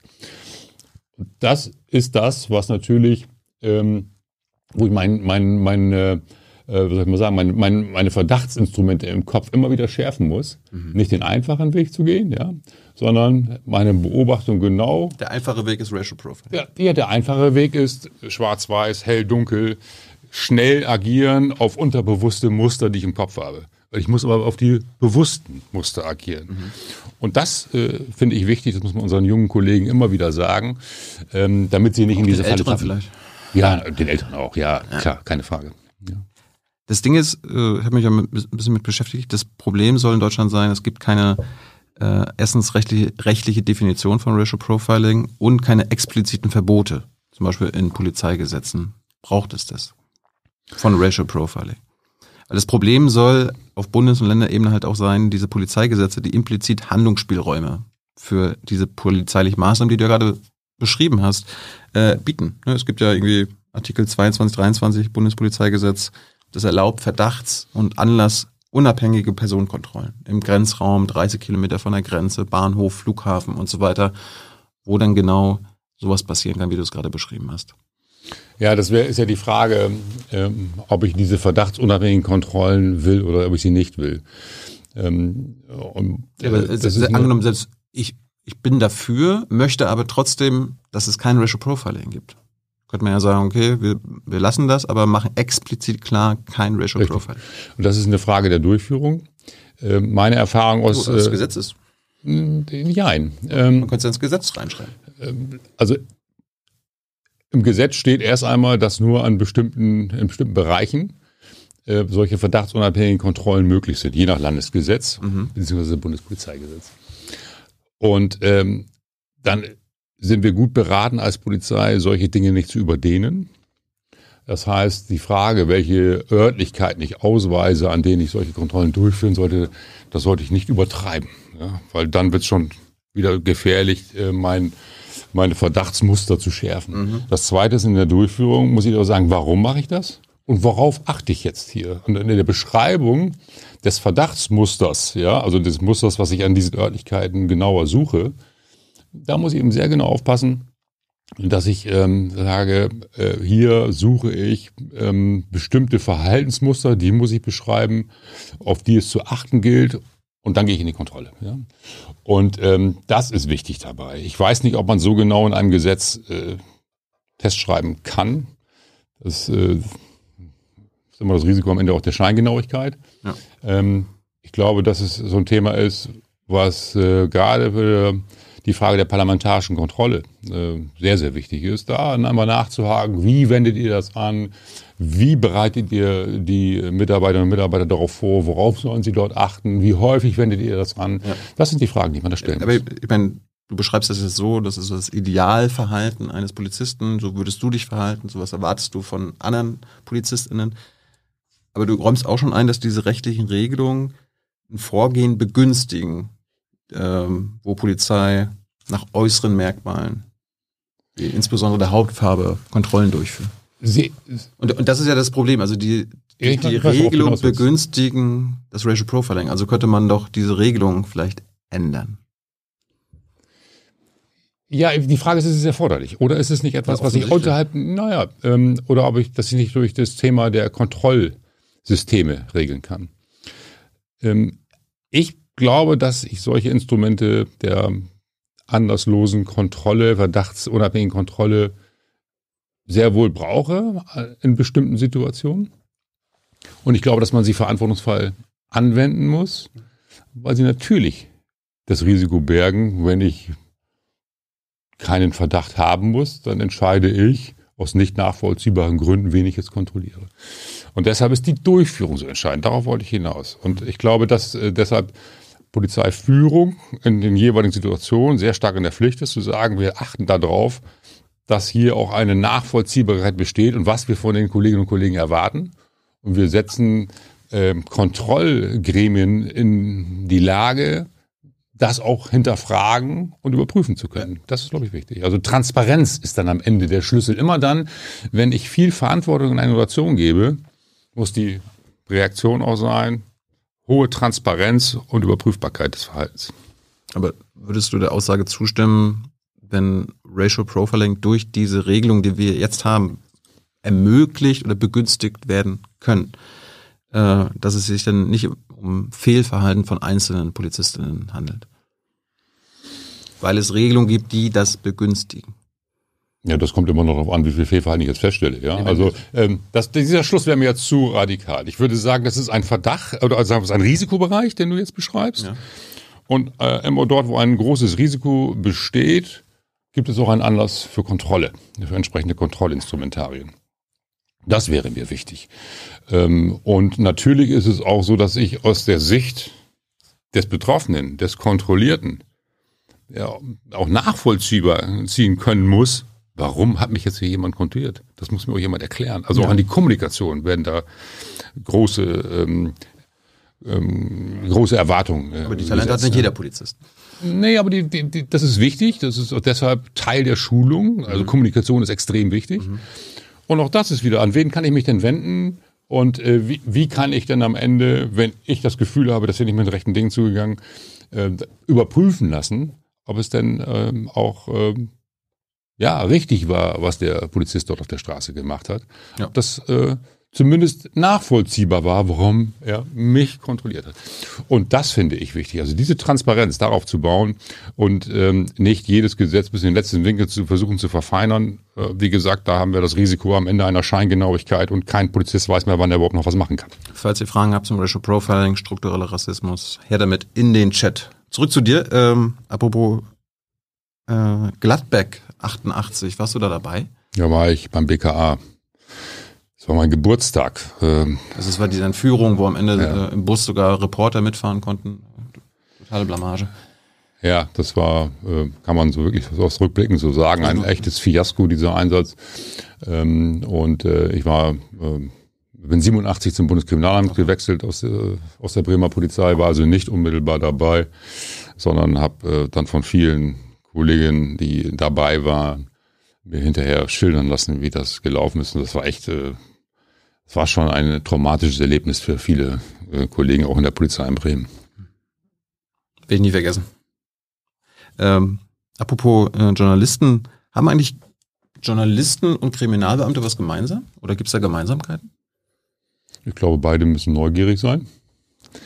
Beide sollten wissen, an welche Regeln man sich hält. Ähm, bei Journalisten geht es ja auch darum, ähm, seine Recherchen mit einer gewissen Qualität zu versehen und zu wissen, schreibe ich jetzt, schreibe ich nicht und was hat das für Auswirkungen. Bei uns ist es noch etwas anders. Äh, bei uns äh, unterziehe ich mich auch einer gesetzmäßigen Kontrolle am Ende. Mhm. Ähm, aber ich glaube, diese Neugier ähm, und die Frage, warum mache ich das eigentlich, das sind Dinge, die wahrscheinlich ähnlich sind in den beiden Berufsbildern. Ähm, wir haben ja den Slogan im BKA, das Richtige machen. Und das treibt wahrscheinlich auch Journalisten an. Vielleicht dürfen wir beide nicht an Zufälle glauben. Oder immer zweifeln an Zufällen. Ja, sagen wir mal so. Ich glaube, wir beide, beide Berufsgruppen müssen überprüfen, ist es ein Zufall oder nicht. Aber ich würde schon sagen, ich glaube auch an Zufälle. Ah ja. äh, ähm, vom, beim Urknall angefangen, ich weiß nicht, ob es ein Zufall war, aber es ist nicht so, dass immer hinter allem, was passiert, ähm, eine, äh, eine Kausalität steckt, äh, sondern ähm, manchmal ist es halt auch so, äh, dass, äh, dass äh, Dinge zusammenkommen und dann Ereignisse produzieren, wo wir alle nie gedacht hätten, dass es so, so mal kommen kann. Ja. Ich habe jetzt schon in meinen über 500 Folgen ab und zu mal Gäste gehabt, die sagen, hier, das ist ein Verhör.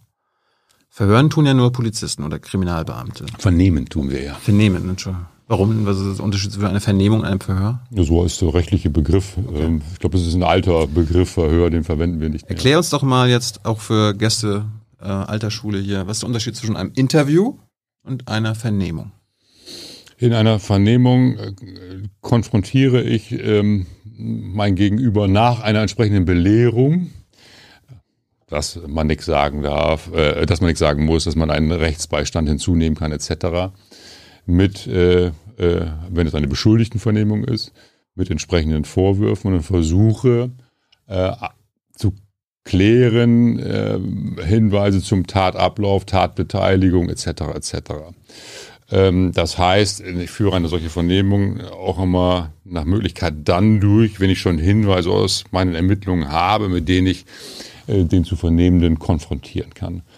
Und davon unterscheiden muss man die Zeugenvernehmung, bei der es darum, um, darum geht, möglichst konkret Hinweise von einem Zeugen zu bekommen, die helfen, eine Tat dann im Nachgang aufzuklären. Also mhm. Hinweise zu Personen, zu Abläufen etc. Das ist das, was wir tun. Und am Ende unterschreibt man dafür, äh, dass es auch das war, was man gesagt hat. In einigen Fällen machen wir das auch mit Tonaufnahmen und mit ja. Videoaufnahmen, äh, so dass man, dass man im Nachgang auch nachvollziehen kann, ja, genau das habe ich da auch gesagt.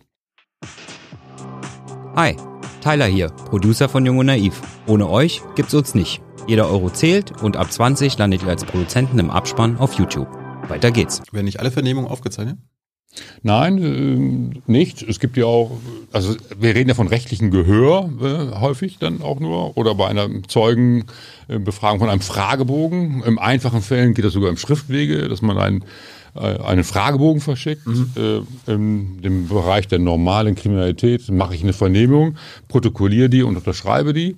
Und in herausragenden Fällen ähm, dokumentiere ich die auch darüber hinaus. Ja. Und, oder auch wenn es sehr sensibel ist, ja. Also zum Beispiel bei Kindern, die Opfer geworden sind, etc. Aber bei einem Interview kannst du einfach aufstehen und gehen, wenn du jetzt keinen Bock mehr hast. Aber da kann ich, kann ich als Beschuldigter bei einer Vernehmung einfach aufstehen? Bei einer richterlichen würde ich das nicht empfehlen. Nein. ähm, ich muss ja vor, bei der Polizei keine Aussage machen über bestimmte Dinge hinaus. Ja. ja. Und dann kann ich auch wieder gehen. Ja. Das, äh, das ist dann auch freiwillig. Ich kann auch die Aussage verweigern. Hast du eine Lieblingsverhörtechnik? Ach, das ist schon so lange her. Und ähm, ich kann mich noch erinnern. Entschuldigung. Ähm, ich, glaube, dass es man gut beraten ist, in herausragenden Fällen sich sehr intensiv mit seinem Gegenüber vorweg zu beschäftigen, äh, um möglichst viel vorab zu klären, welchen Tatvorwurf will ich jetzt eigentlich machen. Ich kann mich noch an eine Vernehmung erinnern, die wir mal im Bereich äh, eines, eines möglichen PKK-Täters äh, gemacht haben, mhm. wo es darum ging nachzuweisen, ob diese Person, die jetzt verdächtig ist, ähm, denn auch der ist, der bestimmte Straftaten angeordnet hat, ja, unterschrieben hat. Und äh, da war letztendlich entscheidend nachzuweisen, dass äh, die Person, die, der wir diesen Vorwurf machen, auch die ist, die bestimmte Schriftstücke unterschrieben hat. Und äh, da haben wir in einem sehr, sehr äh, langen äh, Vernehmung versucht, erst einmal äh, diese Vorwürfe zu klären. Häufig hat dann der Beschuldigte die Aussage verweigert und dann haben wir im Nachgang dann auch äh, versucht zu klären, ob sichergestellte Gegenstände auch von ihm sind oder jemand anders gehören, die wir im Rahmen der Durchsuchungsmaßnahmen bei ihm gefunden haben.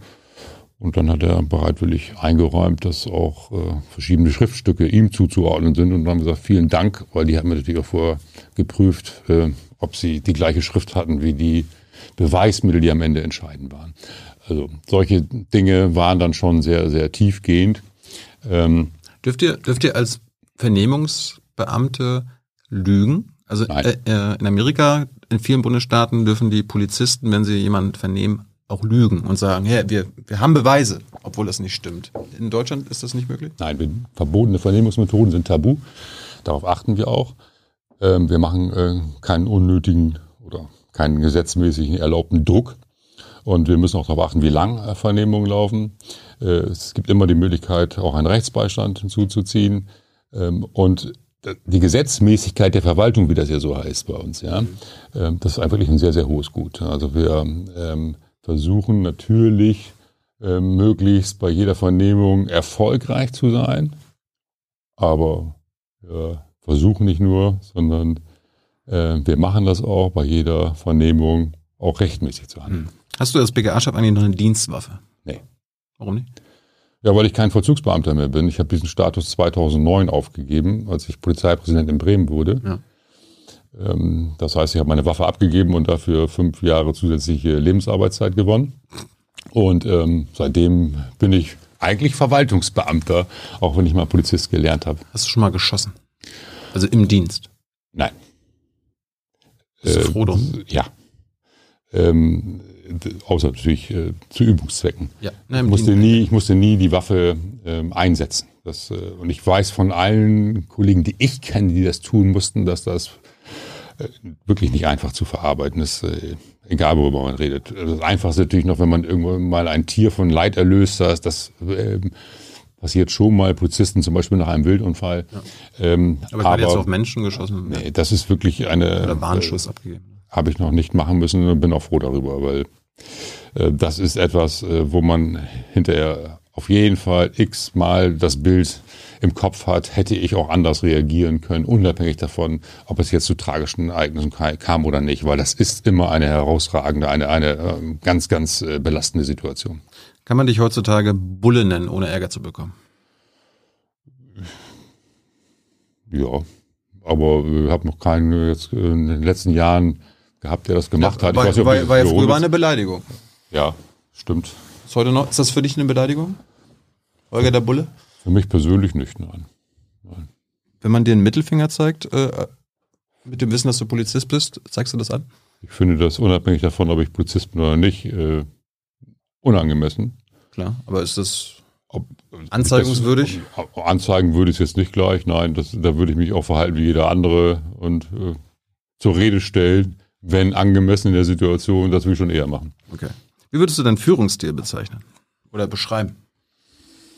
Oder müsste man jetzt äh, die Mitarbeiter im BKA fragen.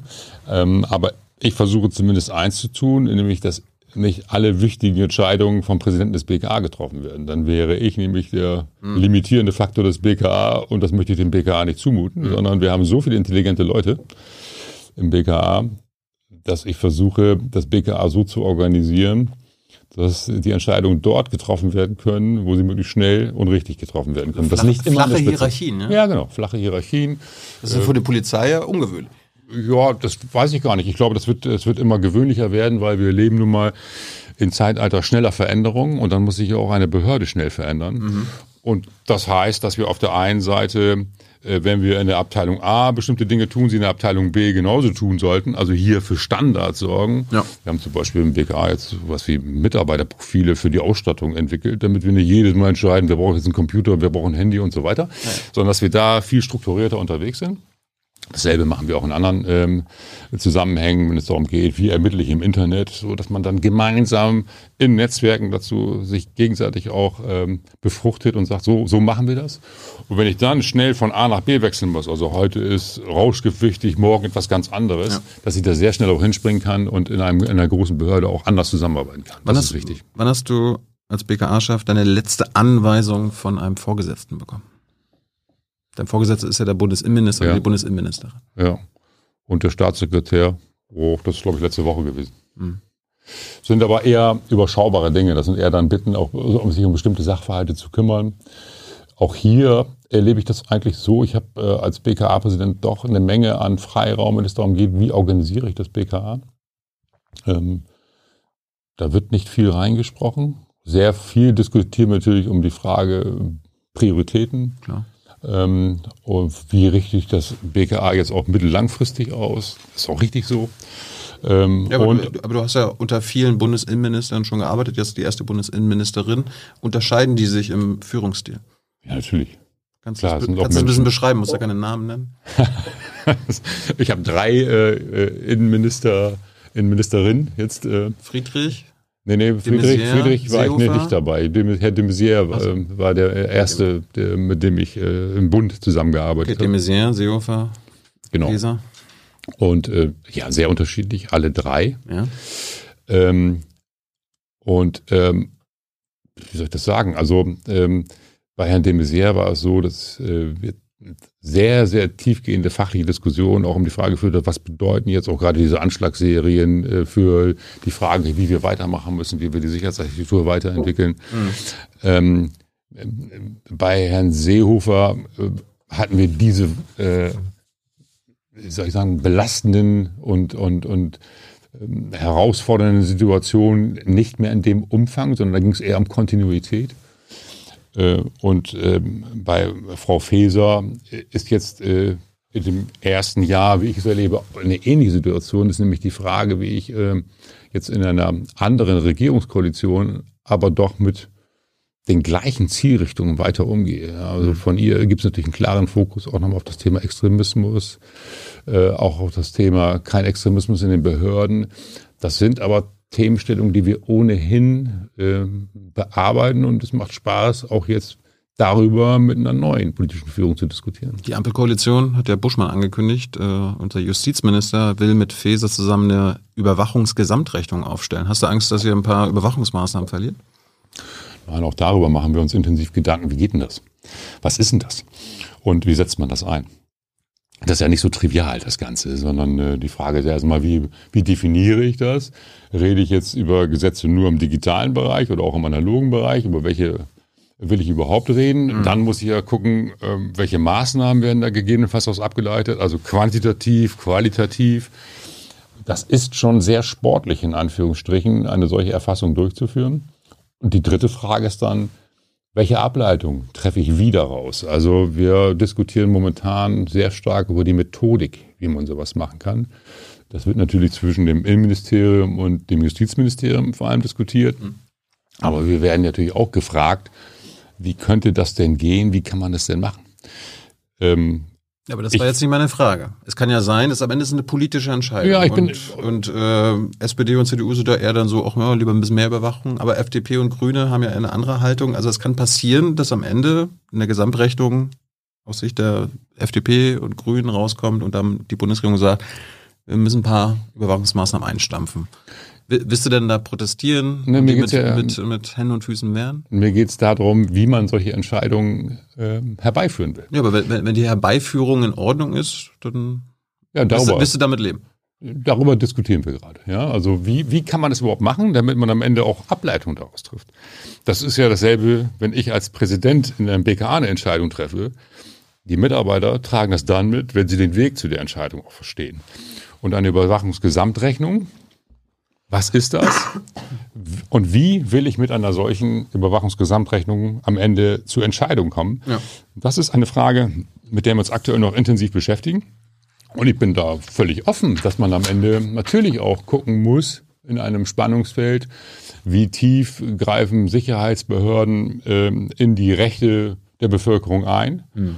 und was müssen sie können und können dürfen, um die Rechte der Bürger auch zu schützen. Dieses Spannungsfeld muss ich da immer austarieren. Ja. Und insbesondere, wenn es darum geht, dass ich viele betreffe, ähm, die nicht unmittelbar jetzt äh, Ziel von polizeilichen Maßnahmen sind. Also dass ich irgendwie eine Überwachungsmaßnahme bei einem schweren Straftäter durchführe, glaube ich, da gibt es gar keinen Dissens, sondern die Frage ist eher, wenn ich jetzt ähm, Informationen speichere, Daten speichere über viele ähm, meine, äh, kein Mensch, Bürger, hat, kein ja. Mensch hat ein Problem, wenn ihr Leute überwacht, die äh, Dreck am Stecken haben, die wahrscheinlich so. kriminell sind oder kriminell gewesen sind. Aber Problem ist ja bei der heutigen Überwachung, dass die allermeisten halt auch überwacht werden, obwohl wir äh, unschuldig sind.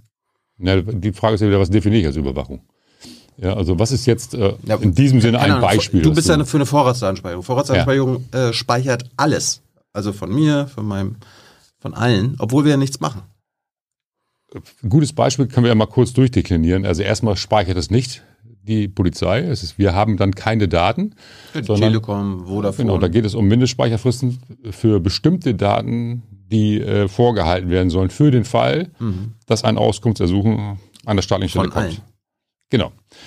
Richtig. Und das ist dann das, der Punkt, den man sich genauer angucken muss. Und Vorratsdatenspeicherung ist auch nicht gleich Vorratsdatenspeicherung. Wir reden über verschiedene Daten, die auch unterschiedlich kritisch zu betrachten sind. Ja wenn ich darüber rede, sämtliche Verbindungsdaten und Standortdaten von Tilo Jung zu speichern, dann kann ich das benutzen ähm, um quasi ein Profilbild von dir zu erstellen. Mhm. Und das ist das Risiko, warum es auch so kritisch diskutiert wird. Ähm, und dann ist die Frage, ja, was, was ist denn der Datenkranz und wofür brauche ich das? Und ist es dann richtig, das Risiko, dass an so, so etwas gemacht werden kann, ich kriege die Daten ja nicht einfach so, aber sie werden erstmal gespeichert, ist es richtig, dieses Risiko ähm, für die gesamte Bevölkerung zumindest existieren zu lassen? Du sagst, äh, ja. darüber, muss man, darüber muss man politisch diskutieren. Ich kann sagen, wofür man es zur Strafverfolgung benutzt. Ja? Ähm, warum es in Einzelfällen wichtig ist.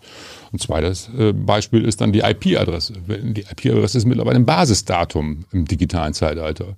Wir haben ganz, ganz viele Fälle, wo wir nicht weiterkommen, weil die IP-Adresse dazu keine Daten mehr gespeichert sind und wir nicht mehr wissen, von welchem Endgerät wurde eine bestimmte Straftat durchgeführt. Das übrigens eignet sich nicht um ein Profil von Thilo Jung zu produzieren, weil es nur ein Zeitstempel ist. Ja? Wann hatte Thilo Jung welche IP-Adresse, wenn er mal eine Straftat begangen hat? Da kann ich nur einen Ausschnitt machen. Das sehe ich zum Beispiel ganz anders. Und da sagen wir auch als Polizei, das ist so ein wichtiges Datum, wir brauchen einen gewissen Zugriff darauf. Heute haben wir das maximal eine Woche. Ähm, und dann ist das Datum futsch. Aber man muss über so etwas sehr genau diskutieren und ähm, ich habe auch Verständnis dafür. Ich durfte auch mit äh, den Richtern am EuGH immer darüber diskutieren, ähm, warum die, und wir betrachten nicht nur Deutschland, sondern den gesamten europäischen Raum, warum äh, so etwas kritisch gesehen wird. Aber hier gibt es nicht schwarz oder weiß, hier gibt es Abstufung. Ja. Und ähm, diese Diskussion, äh, die müssen wir führen. Was ist jetzt wirklich wichtig? Für die Strafverfolgung, für den Schutz von Bürgerrechten. Und das ist nicht nur das Recht auf, emotionale, äh, auf, auf emotionale Selbstbestimmung, sondern auch ein paar, paar mehr. Und was äh, ist äh, vielleicht äh, so risikobehaftet, dass wir sagen, dann nehmen wir die Lücke in Kauf in der Strafverfolgung und der Gefahrenabwehr. Und da führen wir jede Diskussion mit, weil ähm, es nicht so ist, dass wir den Stein der Weisen haben und auch mit ja. dem kann man ja immer noch Fensterscheiben einwerfen. Ihr habt noch circa eine Viertelstunde Zeit, eure Fragen an Hans äh, weiterzugeben. Holger wird sie dann beantworten. Ich habe jetzt noch zwei Themen, äh, womit wir uns beschäftigen. Einerseits die Trojaner. Äh, fangen wir mal mit dem Pegasus-Trojaner an. Der Pegasus ist ja ein, äh, ein Trojaner einer israelischen Sicherheitsfirma, der heimlich, äh, teils ohne dass sonst auf erforderliche Zutun des Nutzers auf Smartphones aufgespielt wird, um meine Daten abzugreifen und verschlüsselte Kommunikation mitzulesen. Das wird äh, gerne äh, eingekauft von autoritären Regimen, von Diktaturen die äh, Pegasus dann benutzen, um ihre Feinde, Bürger, Oppositionelle, Anwälte und so weiter auszuspionieren. Und da hat sich das BKA gedacht, oh, sowas brauchen wir auch. Ja, es ist, habt ihr ja äh, zugegeben, dass ihr das, äh, dass ihr eine Version von Pegasus gekauft habt. Ähm, wir reden hier über die Frage der sogenannten Quellenkommunikationsüberwachung. Ähm, und vorrangig nutzen wir dazu Möglichkeiten, die wir selber entwickeln. Den BKA-Staatstrojaner besprechen wir gleich. Äh, so, und das heißt, ähm, wenn es darum geht, in ganz herausragenden Einzelfällen sicherzustellen, dass wir auch wirklich die wichtige Kommunikation mitbekommen, und das ist heutzutage schwierig, äh, wo fast jede Kommunikation verschlüsselt abläuft. Ja. Wenn ich WhatsApp nutze, dann ist das schon verschlüsselt. Ähm, müssen wir in Einzelfällen auch Methoden haben, um wirklich überprüfen zu können, droht da jetzt eine schwere Straftat, ja oder nein. Und dafür setzen wir äh, Methoden ein, die wir sehr abgestuft nach Risiken verwenden. Das heißt, äh, Ziel Nummer eins ist, wir nutzen die Dinge, die wir selber entwickeln. Klar. Und äh, wenn wir da als BKA nicht mehr weiterkommen, dafür gibt es auch extra noch eine Behörde, die sich äh, dann im Bund für alle darum kümmert, äh, Methoden weiterzuentwickeln. Das ist die sogenannte CITES auch da wieder Risiken beherrschbar halten. Und ähm, darüber hinaus äh, setzen wir Software dann ein, wenn wir mit eigenen Produktionen äh, nicht erfolgreich sein können und ähm, der Anlass aber so wichtig ist, äh, dass wir nicht darauf verzichten können, weil wir sonst enorme Risiken eingehen. Das ist das, wie wir mit diesen Instrumenten verfahren. Aber ihr habt damals zum Zeitpunkt des Kaufs von Pegasus müsst ihr gewusst haben, dass diese Software von autoritären Regimen eingesetzt wird und von Diktaturen. Ist, ist das keine Red Flag? Also ich habe jetzt gerade allgemein beschrieben, wie Ja, wir mit solchen Instrumenten umgehen. Das ist mir klar. Und aber, aber jetzt reden wir über, dieses. Nee, nee, das mache ich jetzt nicht, weil ähm, äh, es ist zwar so, dass äh, bestimmte Informationen hast, du, hast, aus, du, hast du das veranlasst, das Ding zu kaufen? Es ist so, dass bestimmte Informationen aus äh, Gremien herausgetragen worden sind, zu denen ich aber öffentlich nicht sage, ob sie stimmen oder nicht stimmen. Was ich sage ist, wir setzen vorrangig Eigenentwicklung ein. Wir kaufen Software dann zu, wenn wir die Fähigkeiten nicht haben. Und wir setzen sie so ein, dass wir auf jeden Fall deutsches Recht beachten. Das ist so oder so wichtig. Aber bisher musste ja niemand für den Kauf dieser Software gerade stehen. Warum nicht?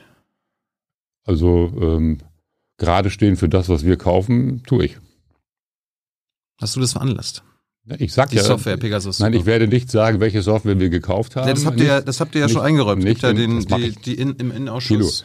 Ähm, Deine- wir haben in einer eingestuften, Martina Link hat's wir haben in gesagt. einer eingestuften Sitzung Informationen weitergegeben an Abgeordnete. Aber du dementierst das jetzt damit, nicht. Aber damit bleibt es eine eingestufte Sitzung und die Ja. kann ich hier nicht äh, auf YouTube wiederholen in deiner Sendung. Ja, aber das Problem ist, anders als bei eurem Staatstrojaner, zu dem wir gleich kommen, äh, Pegasus, die haben ja, das ist ja eine Softwarefirma, die äh, äh, stellen euch Server bereit, Proxy-Server, wo dann die äh, Informationen von Leuten, die ihr überwacht mit dieser Software, landen. Das, äh, das kann doch nicht sein, dass dann ein ausländisches Unternehmen Zugriff auf private, höchst private Informationen von Bürgern hat. Auch hier wieder antworte ich so abstrakt, aber dass du mit einfach was anfangen kannst. Mhm. Wir würden keine Software einsetzen, ähm, wo nicht wir äh, die Datenhoheit haben. Das heißt, ähm, die werden immer auf einer IT-Infrastruktur des BK eingesetzt und wir speichern die Daten selbst. Kannst du das zum BKA-Staatstrojaner sagen? Nochmal, was soll ich dazu sagen? zum Remote Communication Interception Software, RCIS. Das ist euer Staatstrojaner. Kannst du dazu was sagen? Nun, es ist, glaube ich, allgemein bekannt, dass wir zur Umsetzung der Befugnisse, die wir haben, nämlich auch eine Quellenkommunikationsüberwachung durchführen zu können, dann, äh, wenn wir mit normalen Kommunikationsüberwachungen nicht mehr erfolgreich sind, dass wir dazu auch eine eigene Entwicklung einsetzen. Äh, Du weißt auch, Staatstrojaner schwächen die IT-Sicherheit von allen, weil sie ja Sicherheitslücken ausnutzen und offen lassen, statt sie zu schließen. Das habt ihr ja auch zugegeben, dass ihr das tut. Warum? Also erst einmal ist es so, dass dieses Instrument äh, nicht notwendigerweise immer eine, eine Schwächung äh, von IT-Sicherheit darstellt, weil es ja die Frage, wie ich es auf die Endgeräte bringe. Und Ja, aber ähm, sobald ihr es aufgebracht hat auf meinem Endgerät, dann gab es ja offenbar eine Schwäche. Das hätte es ja nicht naja, geschafft. es hätte ja auch sein können, dass man deinen äh, äh, PIN-Code kennt. Ich kann dir das jetzt geben. Genau, und dann ja, würden wir das da drauf spielen können und dann hätten wir keine Schwachstelle ausgenutzt. Machen wir das, jetzt mal nicht, ja. das ist ein praktisches Beispiel. Ja? Und das heißt, wir reden eigentlich nicht so sehr über die Frage, ob ich eine Quellenkommunikationsüberwachung oder eine Online-Durchsuchung durchführe, das ist rechtlich normiert, sondern wir reden darüber, ähm, wie wir äh, die durchführen können, also aufs Gerät kommen, also die Schwachstellenausnutzung. Und das ist eigentlich das, äh, was Ja, man nicht nur ausnutzen, sondern offen lassen, damit ihr die weiterhin au- ausnutzen könnt. Ist das? Nee, das sind wieder zwei Seiten. Die Frage, wie ich die Schwachstelle ausnutze, ob und wie, das ist das Thema, über das wir reden. Das ist ein Thema, ähm, was auch nicht hinreichend beantwortet ist. Und es ist ein Schwerpunkt, der auch im Innenministerium bearbeitet wird, nämlich ein sogenanntes Schwachstellenmanagement. Wann mache ich das? Wie mache ich das? Wie gehe ich auch damit um, wenn ich eine ausgenutzt habe? Muss ich sie danach sofort bekannt geben? Muss ich das schließen? Ich glaube, dass es richtig ist, das auch transparenter und klarer zu regeln, ähm, damit man eben mit diesen Risiken auch äh, vernünftig umgeht und nicht sagt, Strafverfolgung geht vor allem. Das, das, das kann es ja nicht sein, sondern ähm, ähm, Schwachstellen, sogenannte Zero-Day-Exploits, dass die noch keiner kennt, Ja. die muss ich dann ja auch schließen können, damit sie nicht Straftäter in großen Umfang äh, einsetzen. Man muss auch mit der Frage der Veröffentlichung sehr sorgsam umgehen. Auch das haben wir in der Vergangenheit ja gesehen. Wenn ich dann sage, die und die Schwachstelle habe ich entdeckt und jeder weiß es, dann geht sofort das Rennen los und sämtliche Kriminelle werden versuchen, eine Software zu entwickeln, um diese Schwachstelle, solange sie es gibt, auszunutzen. Das heißt, der Umgang mit solchen Schwachstellen und wie ich das an die Verantwortlichen für die Schwachstellen kommuniziere, muss sehr, sehr gut und äh, sehr verantwortungsvoll sein, damit ich keine Risiken eingehe. Das geht. Das gilt übrigens immer und nicht nur, wenn ich sie auch vorher oder begleiten als Polizei selber. Ich würde mir ja wünschen, wenn, ich würde mir wünschen, wenn das BKA diese Lücken schließt. Dass, dass, da, dass das eure Aufgabe ist und nicht, dass ihr darauf wartet, eine zu finden und die dann auszunutzen. Nee, das, Was ja das ist nicht unsere Aufgabe. Äh, unsere Aufgabe, Ich würde mir wünschen, dass es eure Aufgabe ist, die Lücken zu schließen. und das ist ja die Aufgabe Weil der für Hersteller und unsere auch, Sicherheit zuständig Das ist die Aufgabe der Hersteller und des BSI. Also, dass man sagt, für die IT-Sicherheit ähm, sind dann auch bestimmte Strukturen verantwortlich. Wir sind ja auch nicht für die Sicherheit von Haustüren verantwortlich, obwohl wir manchmal da durchgehen, um, um Wohnungsdurchsuchungen zu machen. Und wir beraten auch als Polizei natürlich, wie man äh, sich möglichst gut sichern kann. Daran beteiligen wir uns auch.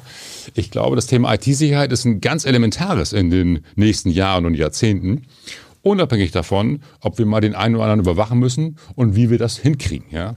Und deshalb ist es nicht so sehr eine Frage, ob wir eine Quellenticker oder Online-Durchsuchung machen können, sondern es ist eine Frage, wie gehe ich mit Schwachstellen um und wie macht es der Staat insgesamt.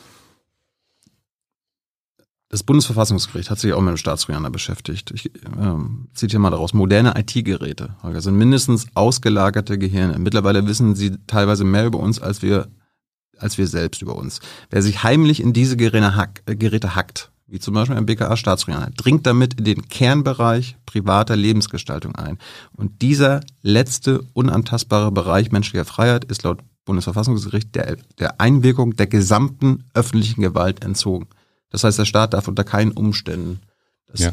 eingreifen. Und du sagst doch, Das ist der sogenannte Kernbereichsschutz. Und das heißt auch, dass wenn wir solche Instrumente einsetzen, das gilt übrigens auch für die Wohnungsüberwachung, dass immer dann, wenn der Kernbereich tangiert ist, erst ähm, Richter sich auch anschauen, welche Daten sind dort gesichert und sicherstellen, dass Kernbereichsdaten nicht weiter verwendet werden ähm, und nur wir nach einer solchen Kontrolle die Daten weiter behandeln. Ähm, so stellen wir in der Umsetzung das sicher. Im Übrigen ist es ja auch so, ähm, dass das Bundesverfassungsgericht das BKA-Gesetz sehr genau angeschaut hat. teilweise Ja. für verfassungswidrig damals. Ja, aber ist aber auch wieder, ist aber auch nachgeschärft worden, aber es ist ja weil nicht. verfassungswidrig Ja, genau. Es ist aber nicht so, das ist ja die Aufgabe des Bundesverfassungsgerichtes, ist aber nicht so, dass Ich würde mir diese, wünschen, eine Regierung zu haben, die keine verfassungswidrigen Gesetze beschließt. Ja, also es ist aber nicht so, dass jetzt diese, ähm, diese Befugnisse, Online-Durchsuchung und Quellen-TKI als ähm, per se verfassungswidrig eingeschätzt wurden oder eingestuft wurden, sondern dass die, die äh, Anwendungsvorschriften hier nachgeschärft werden müssten und auch die Frage, wie wir gerade mit dem Thema Kernbereichsschutz umgehen. Das ist sehr, sehr aufwendig, aber es ist auch notwendig und richtig, weil auf diesen Schutz des, Kern, des Kernbereichs der Lebensführung sollte sich jeder verlassen können, auch ein Straftäter. Ulrich Kelber war letztens hier, kennst du aber schon auch. Ja. Der Bundesdatenschutzbeauftragte hat sich auch mit eurem BKA-Staatstrojaner beschäftigt. Wenn du das dann, also gibt es eine veröffentlichte Version, ist fast alles geschwärzt. Ähm, finden, finden wir natürlich schade. Und gleichzeitig sagte er, macht euch mal keine Sorgen. Äh, der Chaos Computer Club hat angeboten, das mal stellvertretend für die Öffentlichkeit unabhängig zu prüfen. Können Sie mit einer Prüfung rechnen? Also, die meint's ja auch nur gut.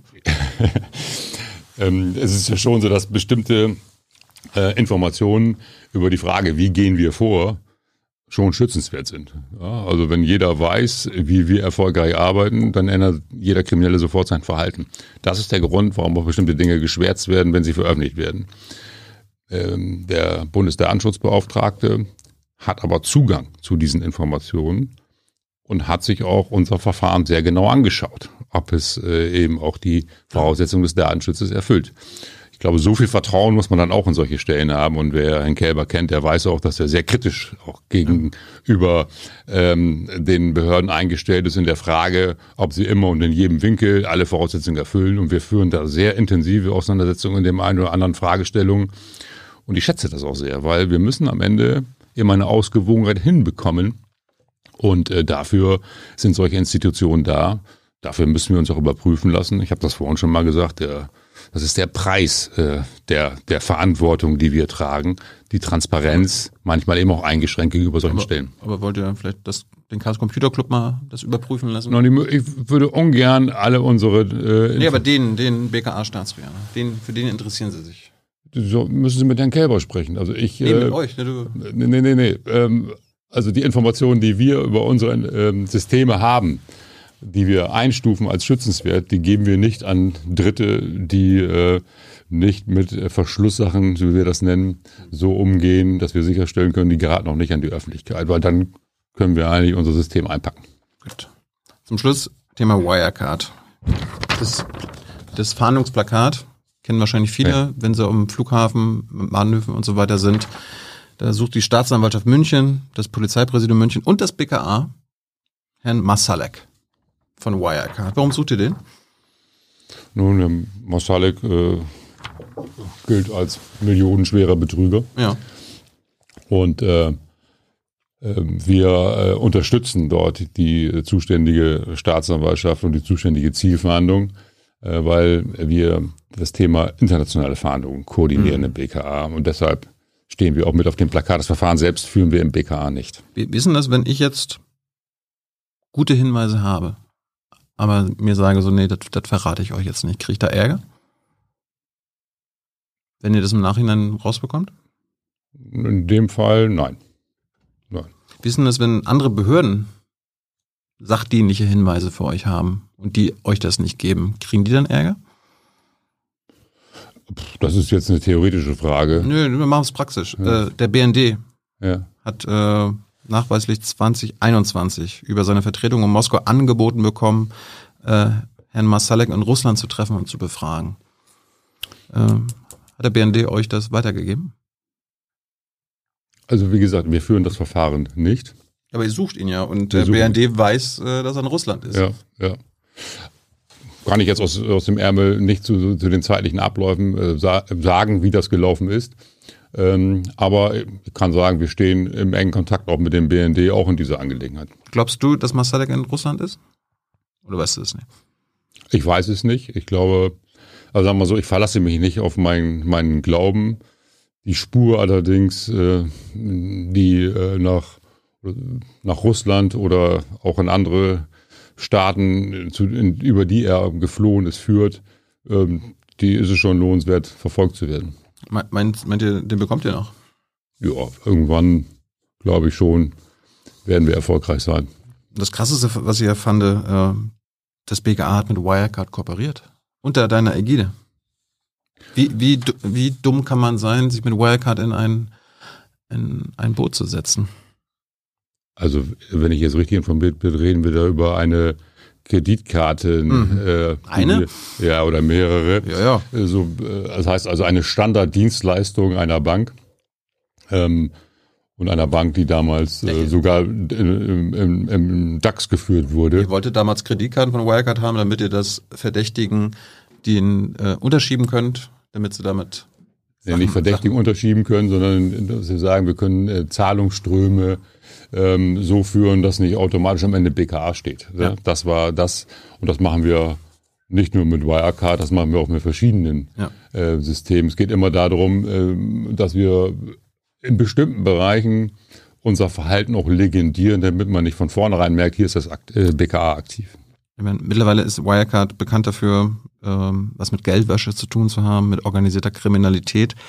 Da frage ich mich ja dann, muss man als Instanz wie das BKA, das sich das, die Bekämpfung für Geldwäsche und organisierte Kriminalität zur Aufgabe hat, muss man sich dann nicht einen Partner wie Wirecard äh, genau angucken, wenn man mit denen ins Bett geht? Also dann müssten wir jede Bank so genau angucken. Die werden alle geprüft. Ja, in dem Fall Also es gab schon jahrelang vorher, bevor ihr mit denen Naja, Geschäfte also- gemacht habt, äh, fragwürdige Sachen. Wir reden hier über wirklich über Standarddienstleistungen in einem geringen Umfang mit einer Bank, die jährlich von Wirtschaftsprüfern geprüft wurde und im DAX geführt wurde. Und als klar wurde, dass es entsprechende Vorwürfe gab, haben wir die Zusammenarbeit mit Wirecard eingestellt. Ja, logisch. Und wenn, ich, wenn unsere Leute so weit gehen würden, dass sie bei jeder Zusammenarbeit mit einer Institution bis in den letzten Winkel prüfen würden, immer vorausgesetzt, sie dürften das, dann müssten wir so viele Ressourcen einsetzen, dass wir nicht mehr zu unserer eigenen Arbeit kommen. Aber- also bei Verdacht ja, äh, verdachtsunabhängig äh, würde ich nicht so weit gehen, dass wir sagen, wegen einiger Kreditkarten gehen wir jetzt in die, in die kritische Überprüfung jeder, jeder Aber Zusammenarbeit. damals hättet ihr auch schon wissen müssen, dass der Vorstand Masalek und so gute Kontakte nach Russland, nach Libyen hatte, nach ehemaligen Sicherheitsbeamten, nach Österreich. Das wird doch, war das nicht komisch? Die haben euch sogar die anfallenden Kontoführungs- und Kreditkartennutzungsgebühren erstattet, weil sie so stolz waren, mit dem BKA zusammenzuarbeiten. Aber nochmal, ich äh, äh, sehe da, seh da jetzt keine Brisanz. In, das ist wirklich eine Standardleistung, die wir auch mit verschiedenen Banken äh, machen. Und ich ja. würde an so, bei so einer Art der Zusammenarbeit würde ich nicht in eine ja, das, das Problem so war, dass diese, dass diese, diese Betrügerfirma Einblick in die Kontobewegung von verdeckten Ermittlungen bekommen hat dadurch. Sie hat einzelne Buchungen gesehen. Übrigens ist der Sachverhalt ja auch Teil ähm, oder Gegenstand in dem entsprechenden Untersuchungsausschuss gewesen. Ja. Am Ende finden wir darüber auch keine äh, wahnsinnigen Ausführungen mehr im Abschlussbericht. Das heißt, es ist wirklich nicht das Thema, äh, zu dem wir es jetzt hier in diesem Gespräch machen. Ja, aber ist, Wirecard ist ein politisches Thema und im ja, Zeitraum von 2014 bis 2020 habt ihr ein Drittel aller operativen Kreditkartenumsätze bei Wirecard gemacht. Ja, das war eine vierstellige Summe. Trotzdem. War, war es mit, war es ein Fehler, mit Wirecard zusammenzuarbeiten? Ja, im Nachhinein sind wir immer schlau. Wenn ich das vorher alles gewusst hätte, hätten wir das nicht gemacht. Hätten unsere Mitarbeiter das wahrscheinlich nicht gemacht. Aber ich sehe hier wirklich keinen Skandal äh, bei einer solchen niedrigschwelligen Zusammenarbeit. Gut. Zum Schluss bist du froh, dass die Cannabis-Legalisierung kommt? Na, ich ähm, kann nicht sagen, dass ich Hurra schreie. Das, ähm, ich glaube, dass wir da sehr, sehr sorgsam mit diesem Thema umgehen müssen. Wir haben uns an anderer Stelle schon mal darüber unterhalten. Das Risiko, was ich sehe, ist, dass ähm, bei dem Thema Legalisierung natürlich auch immer Vorbildfunktionen für jüngere Menschen entstehen. Wir wissen um das hohe Risiko, wenn das Gehirn noch nicht voll ausgebildet ist bei Cannabiskonsum. Ähm, und das ist das Thema, was man sich sehr genau anschauen muss bei allem, was man jetzt tut. Das zweite Thema ist, wenn ich über die Legalisierung spreche der gesamten Logistikkette, darf ich nicht die Fehler machen, die auch andere Staaten gemacht haben. Gehen wir mal in die Niederlande.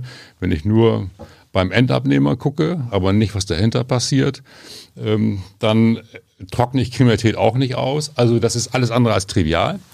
Ähm, ich aber denke, dass wir ähm, auf der einen Seite natürlich auch sehen, wenn ähm, wenn äh, wir Straftaten nicht verfolgen müssen, Konsumdelikte nicht verfolgen müssen, mhm. ähm, dass ähm, das ein Thema ist, wo wir auch offen dem gegenüberstehen. Ähm, wir haben auch in Diskussionen schon immer äh, gesagt, äh, man kann sich durchaus auch eine Entkriminalisierung vorstellen, also auch das Thema Ordnungswidrigkeit im Recht anzuwenden in diesem Bereich. Mhm. Ähm, bei Legalisierung gehen wir natürlich noch mal deutlich weiter. Und ähm, ähm, ich bin auf diese Diskussion noch gespannt. Wir werden uns auch weiter einbringen bei den Fragen, die man eben auch mit bedenken muss. Ja. Es gibt nicht schwarz oder weiß und die Medaille hat immer zwei Seiten. Also es ist nicht trivial aus meinem äh, Empfinden heraus, mit diesem Thema umzugehen. Zum Schluss, ich frage mich, ich meine, man sieht ja mal wieder rauchende Polizisten auch im Dienst. Dürfen, wenn Cannabis legalisiert ist, die Polizisten auch im Dienst kiffen? Das hoffe ich nicht, weil dann werden sie fahruntüchtig. Holger, vielen Dank. Jetzt kommt dein Bremer Kumpel. Okay. Bin gespannt, was Hans so alles an Fragen mitbringt. Danke, soweit. Ja, Bremer Kumpel weisen wir natürlich beide zurück, äh, weil die Verhältnisse zwischen Journalisten und Beamten sollen kritisch, aufmerksam, aber nicht kumpelhaft sein, denke ich mal. So ist es. Ähm, Theodor Krause fragt, hast du in der Retrospektive eigentlich jemals die Entscheidung für eine Polizeikarriere bereut? Er schreibt, Hintergrund ist, dass es zunehmend Berichte auch auf steigende Zahl von Polizeigewalt und rechtes Gedankengut gibt. Man unterstellt, das sei so. Hast du jemals gedacht, falscher Beruf? Nein, ich hatte ganz äh, am Anfang, als ich die ersten wirklich schwierigen Einsätze hatte, manchmal gedacht, Mensch, ist es das, was du dir vorgestellt hast? Mhm. Äh, das war zum Beispiel der 6. Mai 1980 in Bremen, als wir weit über 200 Verletzte von 800 eingesetzten Polizisten hatten und ich war einer davon und ich war gerade mal 18 Jahre alt. Und da habe ich mir gedacht, ist das jetzt hier Polizei? War der, da war das, ich noch nicht in Bremen gewesen. Was das, war der da, Anlass? Waren das, war das die Stadionkrawalle? Genau, das war eine Rekrutenvereidigung ja. im Weserstadion mit enormen Krawallen vor dem Weserstadion, ja. Steinwürfen und Molotow-Cocktailwürfen und, und, und. Ähm, und ähm, da war ich als junger Polizist eingesetzt, noch in der Ausbildung. Und da fragt man sich schon, Mensch, was ist, was passiert denn hier? Und ist es das, warum du zur Polizei gegangen bist? Äh, das hat sich dann später anders entwickelt, als ich dann wirklich in den Einsatz ging. Wenn ich mir das heute anschaue, ich habe in den Jahren, als ich noch in Bremen Polizeipräsident war, es immer gerne gemacht, dass ich nochmal an die Wachen gegangen bin und mir die Polizeiarbeit heute dann nochmal in den, in den Brennpunktbereichen angeguckt habe. Dann finde ich, dass die Herausforderungen größer geworden sind, nochmal größer geworden sind. Mhm. Ähm, doch schon viel, viel Gewalt und, und, und äh, Aggressivität manchmal in den Einsätzen spürbar war. Ähm, und ähm, die, die Kollegen, die dort im Einsatz sind, sehr gut geschult sein müssen in der Kommunikation, um diese Situation zu beherrschen. Lass ähm, mich da eine, persönliche, äh, ich, ein Verwandter von mir war bei der Bereitschaftspolizei. Da spricht man dann auch mal offen miteinander und der hat gesagt, ja, wir haben das auch erlebt im Einsatz, dass wir da in unseren Wannen saßen, also in den Einsatzfahrzeugen, teilweise stundenlang in schmorender Hitze und dass es dann auch Kollegen oder sogar Vorgesetzte gab, die dann äh, uns so richtig scharf machten, dass diese verdammten linksradikalen Demonstranten schuld dran sind, dass uns jetzt das Wochenende von Arsch geht und sagt. Und das hat natürlich dazu geführt, dass wir dann auch relativ aggressiv reingegangen sind. Wie verhindert man sowas? Ich hoffe, das sind jetzt Erfahrungen, die wirklich Jahrzehnte alt sind. Ähm, es ist eine Frage von Führungsqualität. Es ist eine Frage von äh, am Ende auch Einsatznachbereitung. Ähm, und es ist eine Frage auch von Einsatzgestaltung. Also alles ist ja dabei gefragt. Also erstens geht es darum, wie häufig werde ich Teil solcher Einsätze? Äh, wie schaffe ich es, eine gewisse Ausgewogenheit hinzubekommen? Ähm, wie gut bereiten Führungskräfte die Mitarbeiter und Mitarbeiter darauf vor? Wie gut ist die Einsatzkonzeption, dass ich möglichst von vornherein auch Aggressivität rausnehme aus dem Einsatz? Wie gut werden, äh, werden die Mitarbeiter auch vorbereitet, dass sie auch gut kommunizieren können, diesen Einsatz, wo immer erforderlich, ja, dass man auch sagt, erklärt, dann aber auch Maßnahmen durchsetzt.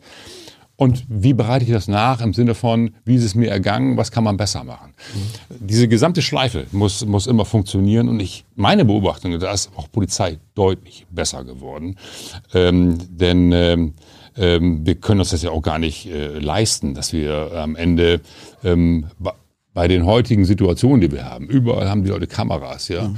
äh, muss ich diese Belastung für die Mitarbeiter dann auch so steuern, dass sie möglichst kontrolliert da durchgehen. Das ist auch meine Verantwortung als Führungskraft. Mhm. Und äh, insofern war ja die Frage, gibt es Situationen, wo ich sage, Mensch, warum hast du das getan? Nein, ich bin nach wie vor auch nach über 40 Jahren froh, zur Polizei gegangen zu sein, das mhm. Richtige zu machen, einen Beitrag zu leisten für ähm, unsere, unser demokratisches Gemeinwesen. Ich glaube, dass das Gewaltmonopol des Staates ganz, ganz wichtig ist. Mhm. Dass es auch wichtig ist, es angemessen, nachvollziehbar umzusetzen eine professionelle Polizei, eine integre Polizei zu haben und dass wir als Führungskräfte verpflichtet sind, unseren Mitarbeitern auch diese Möglichkeiten zu eröffnen. Einsatzkameras. Christian B. Er schreibt, bin selbst Polizeibeamter in Bayern. Wie stehst du zur äh, verpflichtenden äh, Einstellung der Bodycam äh, bei der Anwendung von UZ, was sind UZ, beziehungsweise gesetzliche Verpflichtung ähm, die Bodycam auf Wunsch äh, der BER einzuschalten. Da ist viel Polizeikürzel drin, aber Bodycam, weil du eben sagtest, es gibt viele Kameras, ja von außen. Ist Bodycam eigentlich etwas, was aus Polizeisicht ähm, ein sinnvolles Instrument ist, auch um Einsätze, Abläufe dokumentieren zu können?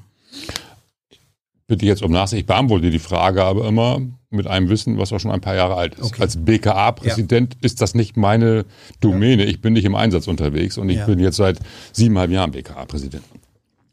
Aber es ist so, dass natürlich äh, jede Situation, die dazu führt, äh, dass Aufschaukelungsprozesse unterbunden werden können und eine Dokumentation über Kamera, sorgt dafür, dass beide Betroffene sich beobachtet fühlen, beide Parteien. Ja. Sowohl der Polizist, was er jetzt sagt, wird aufgezeichnet und wie er sich verhält, als auch das Gegenüber.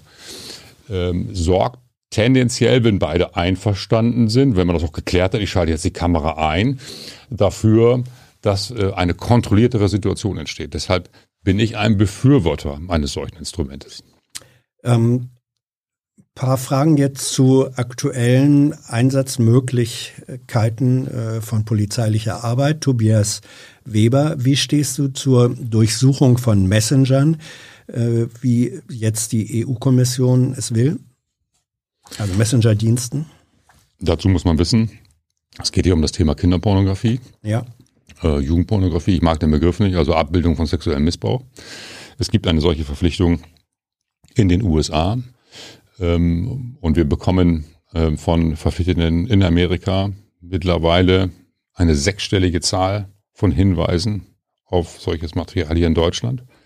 Wir schätzen, dass wir strafrechtlich relevant in diesem Jahr 90.000 äh, solche mhm. Hinweise auswerten und weiterleiten. Dahinter steckt ganz häufig ähm, auch noch Missbrauchsfälle, nicht nur Weiterleitung von Bildmaterial. Das heißt menschliches Leid, Leid von Kindern, dem wir nachgehen müssen. Die EU zieht jetzt nach. Es gab eine Diskussion um die EU-Privacy-Richtlinie, die verboten hat, auch solche, äh, solches Material automatisiert zu scannen. Das hat dazu geführt, dass wir weniger Hinweise bekommen haben, damit auch im Zweifel einen Missbrauch nicht entdecken. Ja. Ähm, nach ähm, einer intensiven Diskussion in Europa führt, ist diese EU-Privacy-Richtlinie für dieses äh, Einsatzfeld aufgehoben worden. Wir kriegen jetzt also wieder die Hinweise. Einfach weil, weil die Tatschwere. Genau. Und weil sie da sonst nicht hinterkommen. Also ja. es gibt, mhm. diese Kinderpornografie wird eigentlich nur noch über diesen ja. Weg getauscht, sonst sehen sie das nicht, also sonst sind wir blind. Ja. Und jetzt geht es eben auch darum, äh, in Europa eine entsprechende Verpflichtung zu schaffen, ähnlich wie in äh, USA und Kanada, ähm, dass die Anbieter solcher Dienste verpflichtet werden, Verdachtsmaterial dann auch äh, zu löschen und auszuleiten an die Strafverfolgungsbehörden. Und wenn man um das Leid der Betroffenen weiß, kann man eigentlich nur dafür sein. Und ich Glaubst verstehe du, aber auch die Diskussion. Ja, weil MR Laser 987 fragt das Gleiche. Ähm, wird diese neue Chatkontrolle eigentlich Kinderpornografie vermeiden oder zumindest einschränken können? Ernsthaft? Sie wird das Dunkelfeld weiter aufhören, mhm. was wir ja auch jetzt schon sehen. Wir haben, haben äh, im letzten Jahr eine Verdopplung in der Kriminalstatistik gehabt. Wir werden eine weitere Verdopplung erleben. Und es geht darum, ähm, das Gesamtbild erstmal zu kennen, wie groß die Kriminalität hier ist, immer mit dem Ziel, auch andauernde Missbrauche zu unterbinden und das Leid zu beenden und natürlich auch ähm, diese Kriminalität von Pädophilen aufzudecken. Dabei, das muss man auch sagen, gehört auch zur Wahrheit, kommen auch viele in den Fokus, die gar nicht pädophil sind und aus anderen Gründen, einfach aus Neugier, solche Bilder weiterleiten, wie man das auch in anderen Bereichen kennt, die kommen natürlich auch alle äh, dann in den Fokus der Strafverfolgung. Und wir haben zum Beispiel im letzten Jahr einen Anteil von über 40 Prozent der Tatverdächtigen, die äh, Jugendliche oder heranwachsend sind. Spricht für eben eher solche Weiterleitungen, ähm, solches Material, wo man sich keine Gedanken gemacht hat. Muss man aber glaube, in Kauf nehmen. Das, ja, ich glaube, darüber muss man dann auch rechtlich nochmal diskutieren. Ja. Wie gehen wir damit eigentlich ja. um? Aber das Ziel ist ja, den sexuellen Missbrauch zu entdecken, der ansonsten äh, hier im Dunkeln bleibt.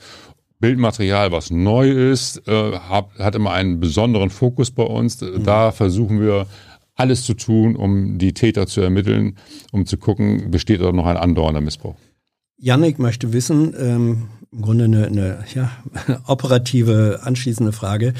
Besteht eine Zusammenarbeit äh, des BKA mit Palantir? Palantir ist ein US-Dienstleister, der Analyse-Tools und Technologie zur Auswertung von Big Data zur Verfügung stellt. Arbeitet ihr mit denen zusammen? Ähm, bislang nicht. Ähm, Palantir ist ein Anbieter einer Analysesoftware ja. und äh, es gibt äh, ein Vertragsverhältnis äh, in Hessen, eins in Nordrhein-Westfalen und ähm, in Bayern äh, haben sie eine Ausschreibung gewonnen. Ähm, wenn wir mit Fremdanbietern zusammenarbeiten, so will ich es mal ausdrücken, achten wir immer sehr genau darauf, ähm, dass auch wirklich kein Datenabfluss stattfinden mhm. kann, dass wir in der Datenhoheit bleiben und alles, was ein Fremdanbieter tut, ähm, wird kontrolliert, zum Beispiel Einspielen eines Updates, damit auch immer sichergestellt ist, ähm, dass die Daten, äh, die wir speichern, auch sicher sind vor einem Fremdzugriff. Das ist uns wichtig, unabhängig davon, mit wem wir zusammenarbeiten. Ähm, Rudato 3000, was tut das BKA gegen Scam, also Scamming, Betrugsmaschen per Telefon, E-Mail, Social Media? Äh, wie läuft da die Nachverfolgung und was empfiehlst du Betroffenen? Ähm, diese die Betrugsfälle sind in der Regel keine BKA-Fälle, okay. Äh, sondern werden in den Ländern bearbeitet.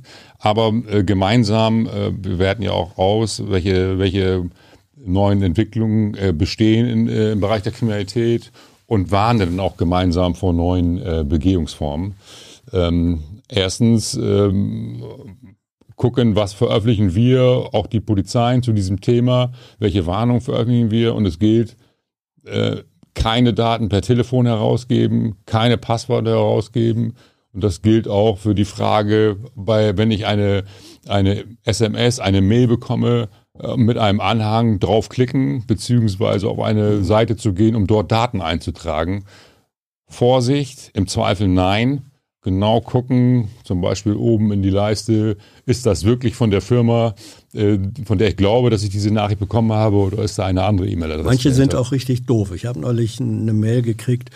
Ihre Sparkasse, ähm, wir müssen Ihre Kontosicherheit neu einstellen. Bitte teilen Sie uns doch Ihr Passwort mit. Ähm, ja, da fällt hoffentlich niemand drauf rein. Auf.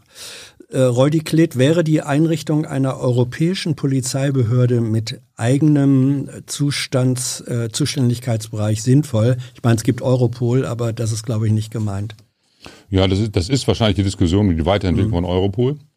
Es gibt ja einige, ähm, die dafür plädieren, Europol mit eigenen Befugnissen auszustatten. Äh, ich würde so weit noch nicht gehen. Ich glaube, wenn wir uns auch angucken, wie das BKA sich entwickelt hat, in einem föderalen System, das ist ja vergleichbar zu dem Thema Europa, ja.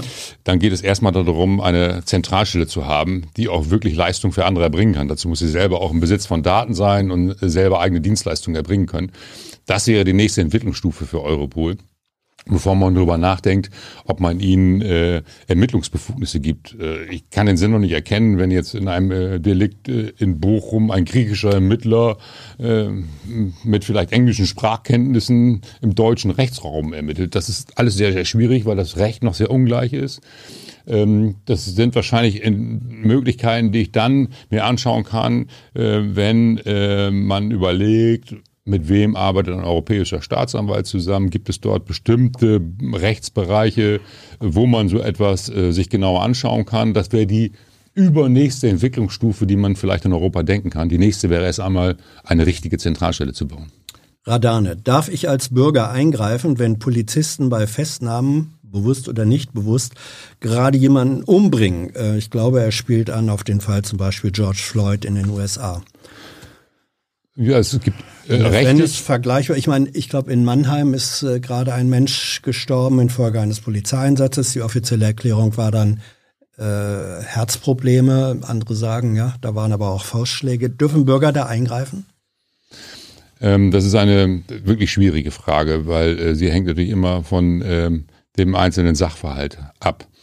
Ähm, wenn ein äh, Polizeibeamter in Ausübung seiner Tätigkeit ähm, Gewalt anwendet, um eine rechtmäßige Maßnahme umzusetzen und äh, ich ihn dann daran hindere, kann ich mich auch strafbar machen.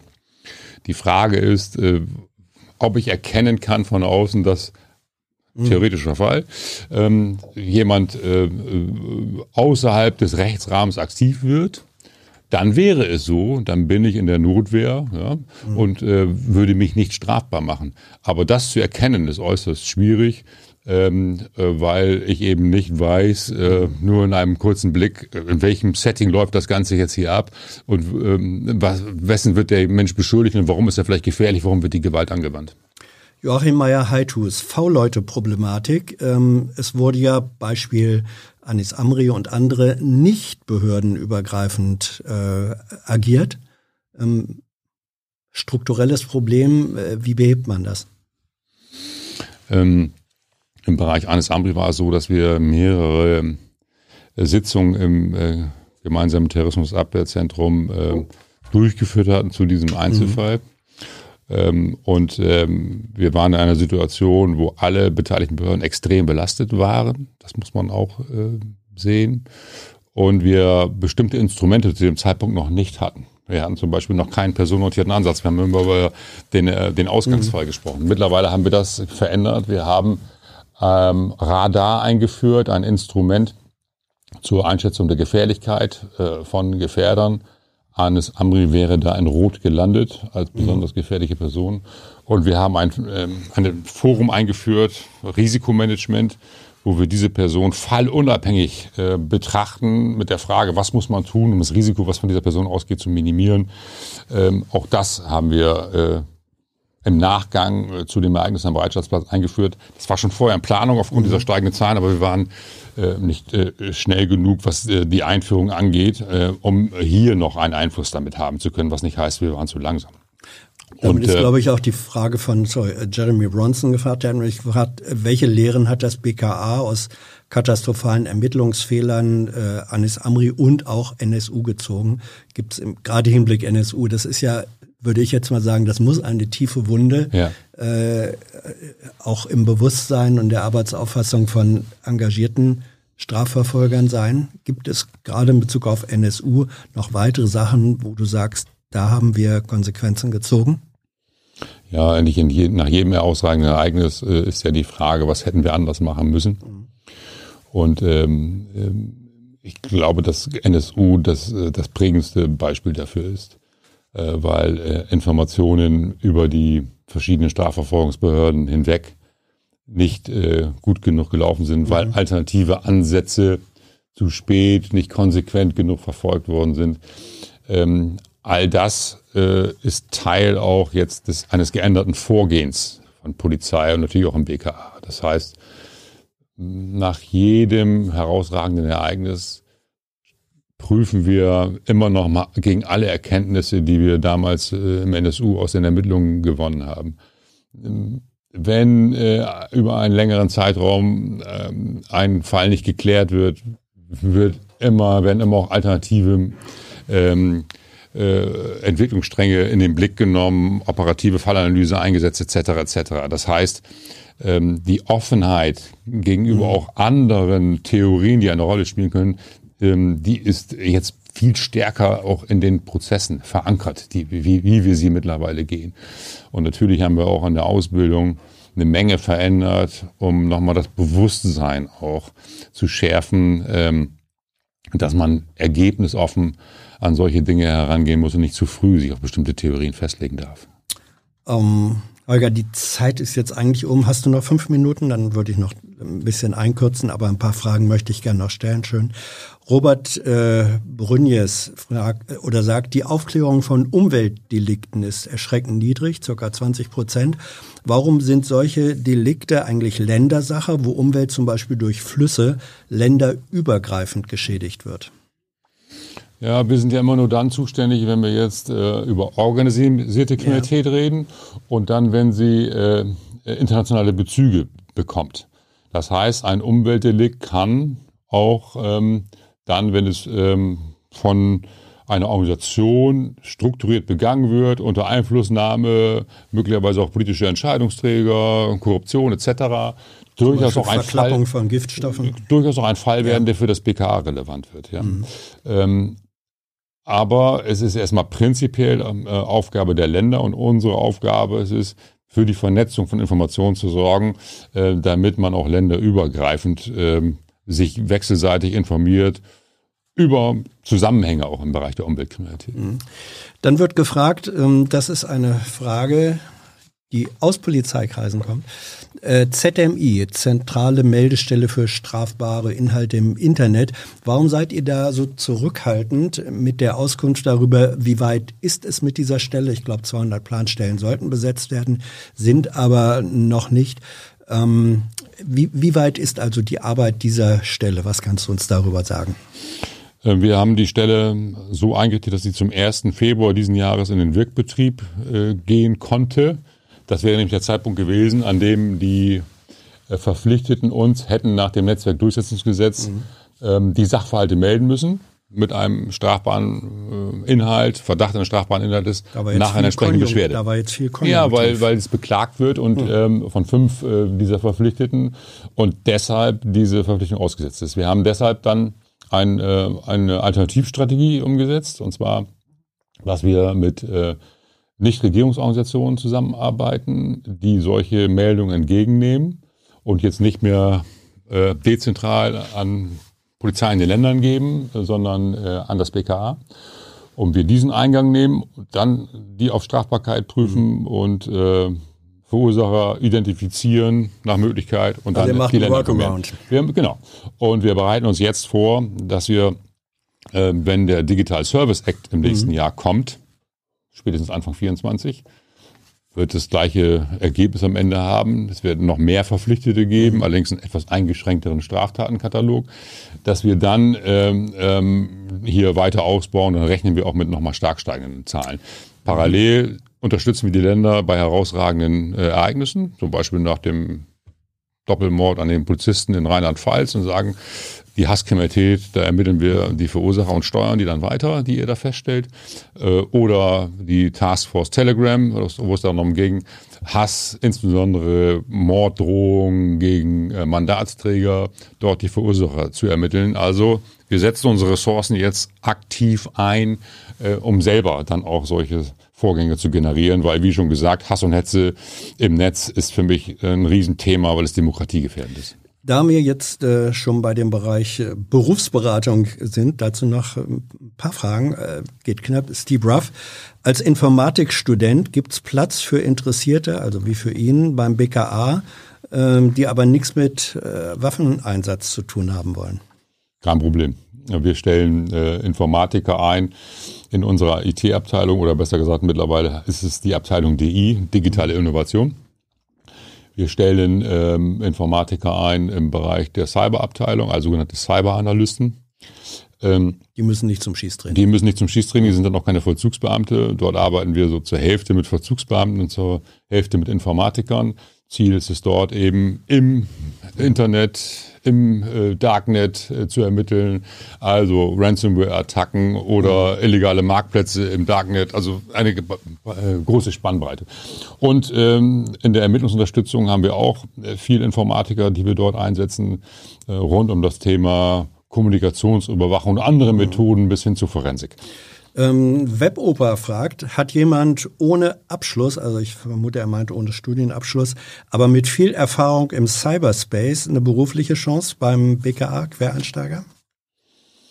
Ähm, es gibt die Möglichkeit, in bestimmten Bereichen ähm, den Abschluss durch einen entsprechenden ähm, Nachweis der, der beruflichen mhm. Ähm, Qualifikation zu ersetzen.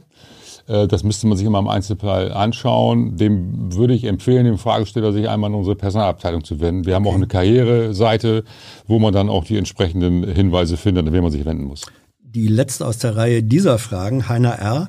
Kann man als Aussteiger aus der rechten Szene das BKA zum Beispiel zu Themen wie Radikalisierung und auch AfD-Beziehungen beraten gegen Honorar?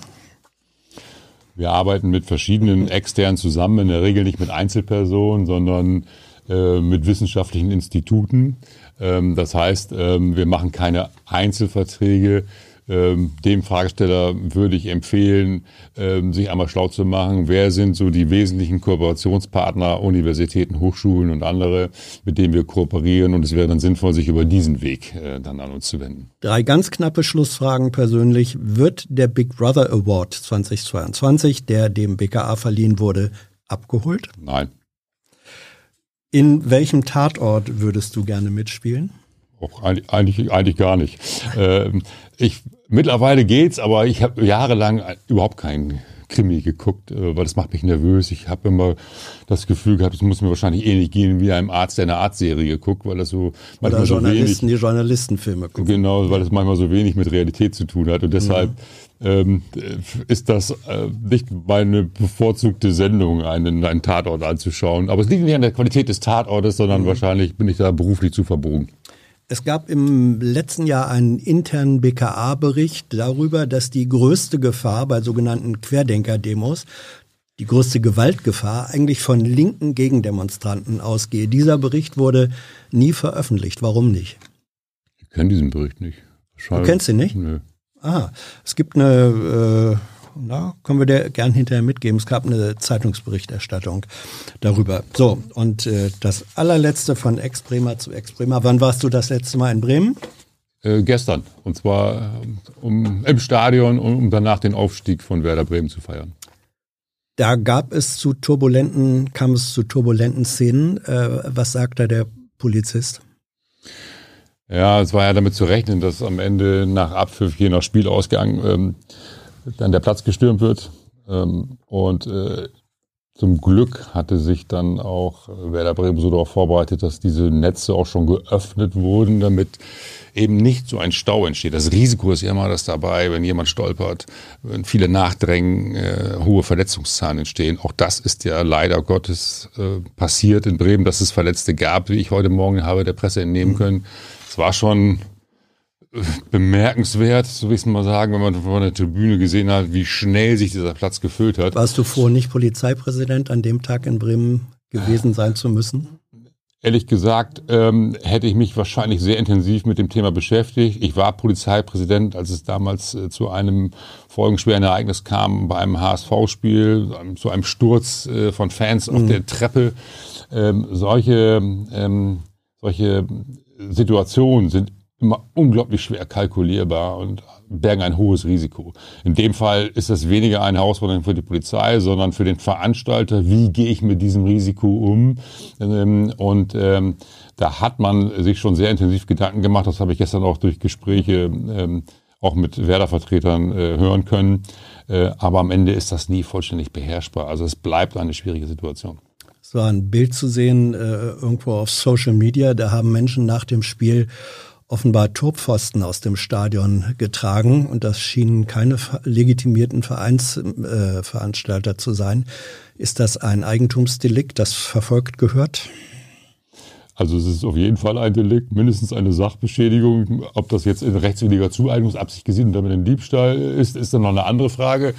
Die Bilder habe ich allerdings nicht gesehen. Da wurden ja auch einige andere Dinge ja. so, so ähm, äh, Ballfangmatten an der Seite etc. mit Werbung, die wurden da als Trophäen durch die Gegend getragen. Ja, natürlich muss man am Ende darauf achten, dass die Sachen auch im Stadion bleiben. Äh, bei aller Freude über einen Wiederaufstieg äh, muss das auch Grenzen haben. Holger, vielen Dank. Was ist das für ein äh, Badge, den du da trägst, die Anstecknadel? Ist der ist ähm, also ein BKA-Pin, aber in diesem Fall von der Sicherungsgruppe. Mhm. Äh, das heißt, den tragen auch unsere Personenschützer äh, ich darf den ehrenhalber tragen. Ich bin keiner mehr, aber ich war mal einer. Wen hast du beschützt? Das war Anfang der 90er. Mein letzter äh, Schutzauftrag war der damalige Minister für wirtschaftliche Zusammenarbeit. Hinter, Herr Klein war das. Mhm. Hintergrund war, äh, dass noch zu RAF-Zeiten Zeichnungen äh, von der Tiefgarage des Ministeriums gefunden wurden und damit auch äh, ein Anschlagsrisiko bestand. Und ganz am Ende durfte ich äh, organisieren zur Wendezeit ähm, den Schutz für Herrn Biedenkopf. Er war damals mhm. äh, Kandidat und dann ja erster Ministerpräsident, Ministerpräsident in, Sachsen. in, Sachsen. Und noch als Bundestagsabgeordneter hat er den Wahlkampf geleitet. Da waren wir noch zuständig in einem Land, was es noch gar nicht gab, was dann entstand und haben dann die Sicherheit übergeben. Das war eine sehr, sehr spannende Zeit damals. Holger, Dankeschön. Danke für deine, ich fand, ziemlich offenen Auskünfte. Das wurde mindestens in Teilen des Chats auch wertgeschätzt, ist ja nicht immer so. Danke für eure, euer Interesse, eure Fragen und natürlich auch eure Unterstützung, ohne die es dieses Format, ihr wisst es, nicht gäbe. Die Unterstützer des vergangenen Monats mit Beiträgen ab 20 Euro jetzt im Abspann. Tschüss dann, bis zum nächsten Mal. Tschüss.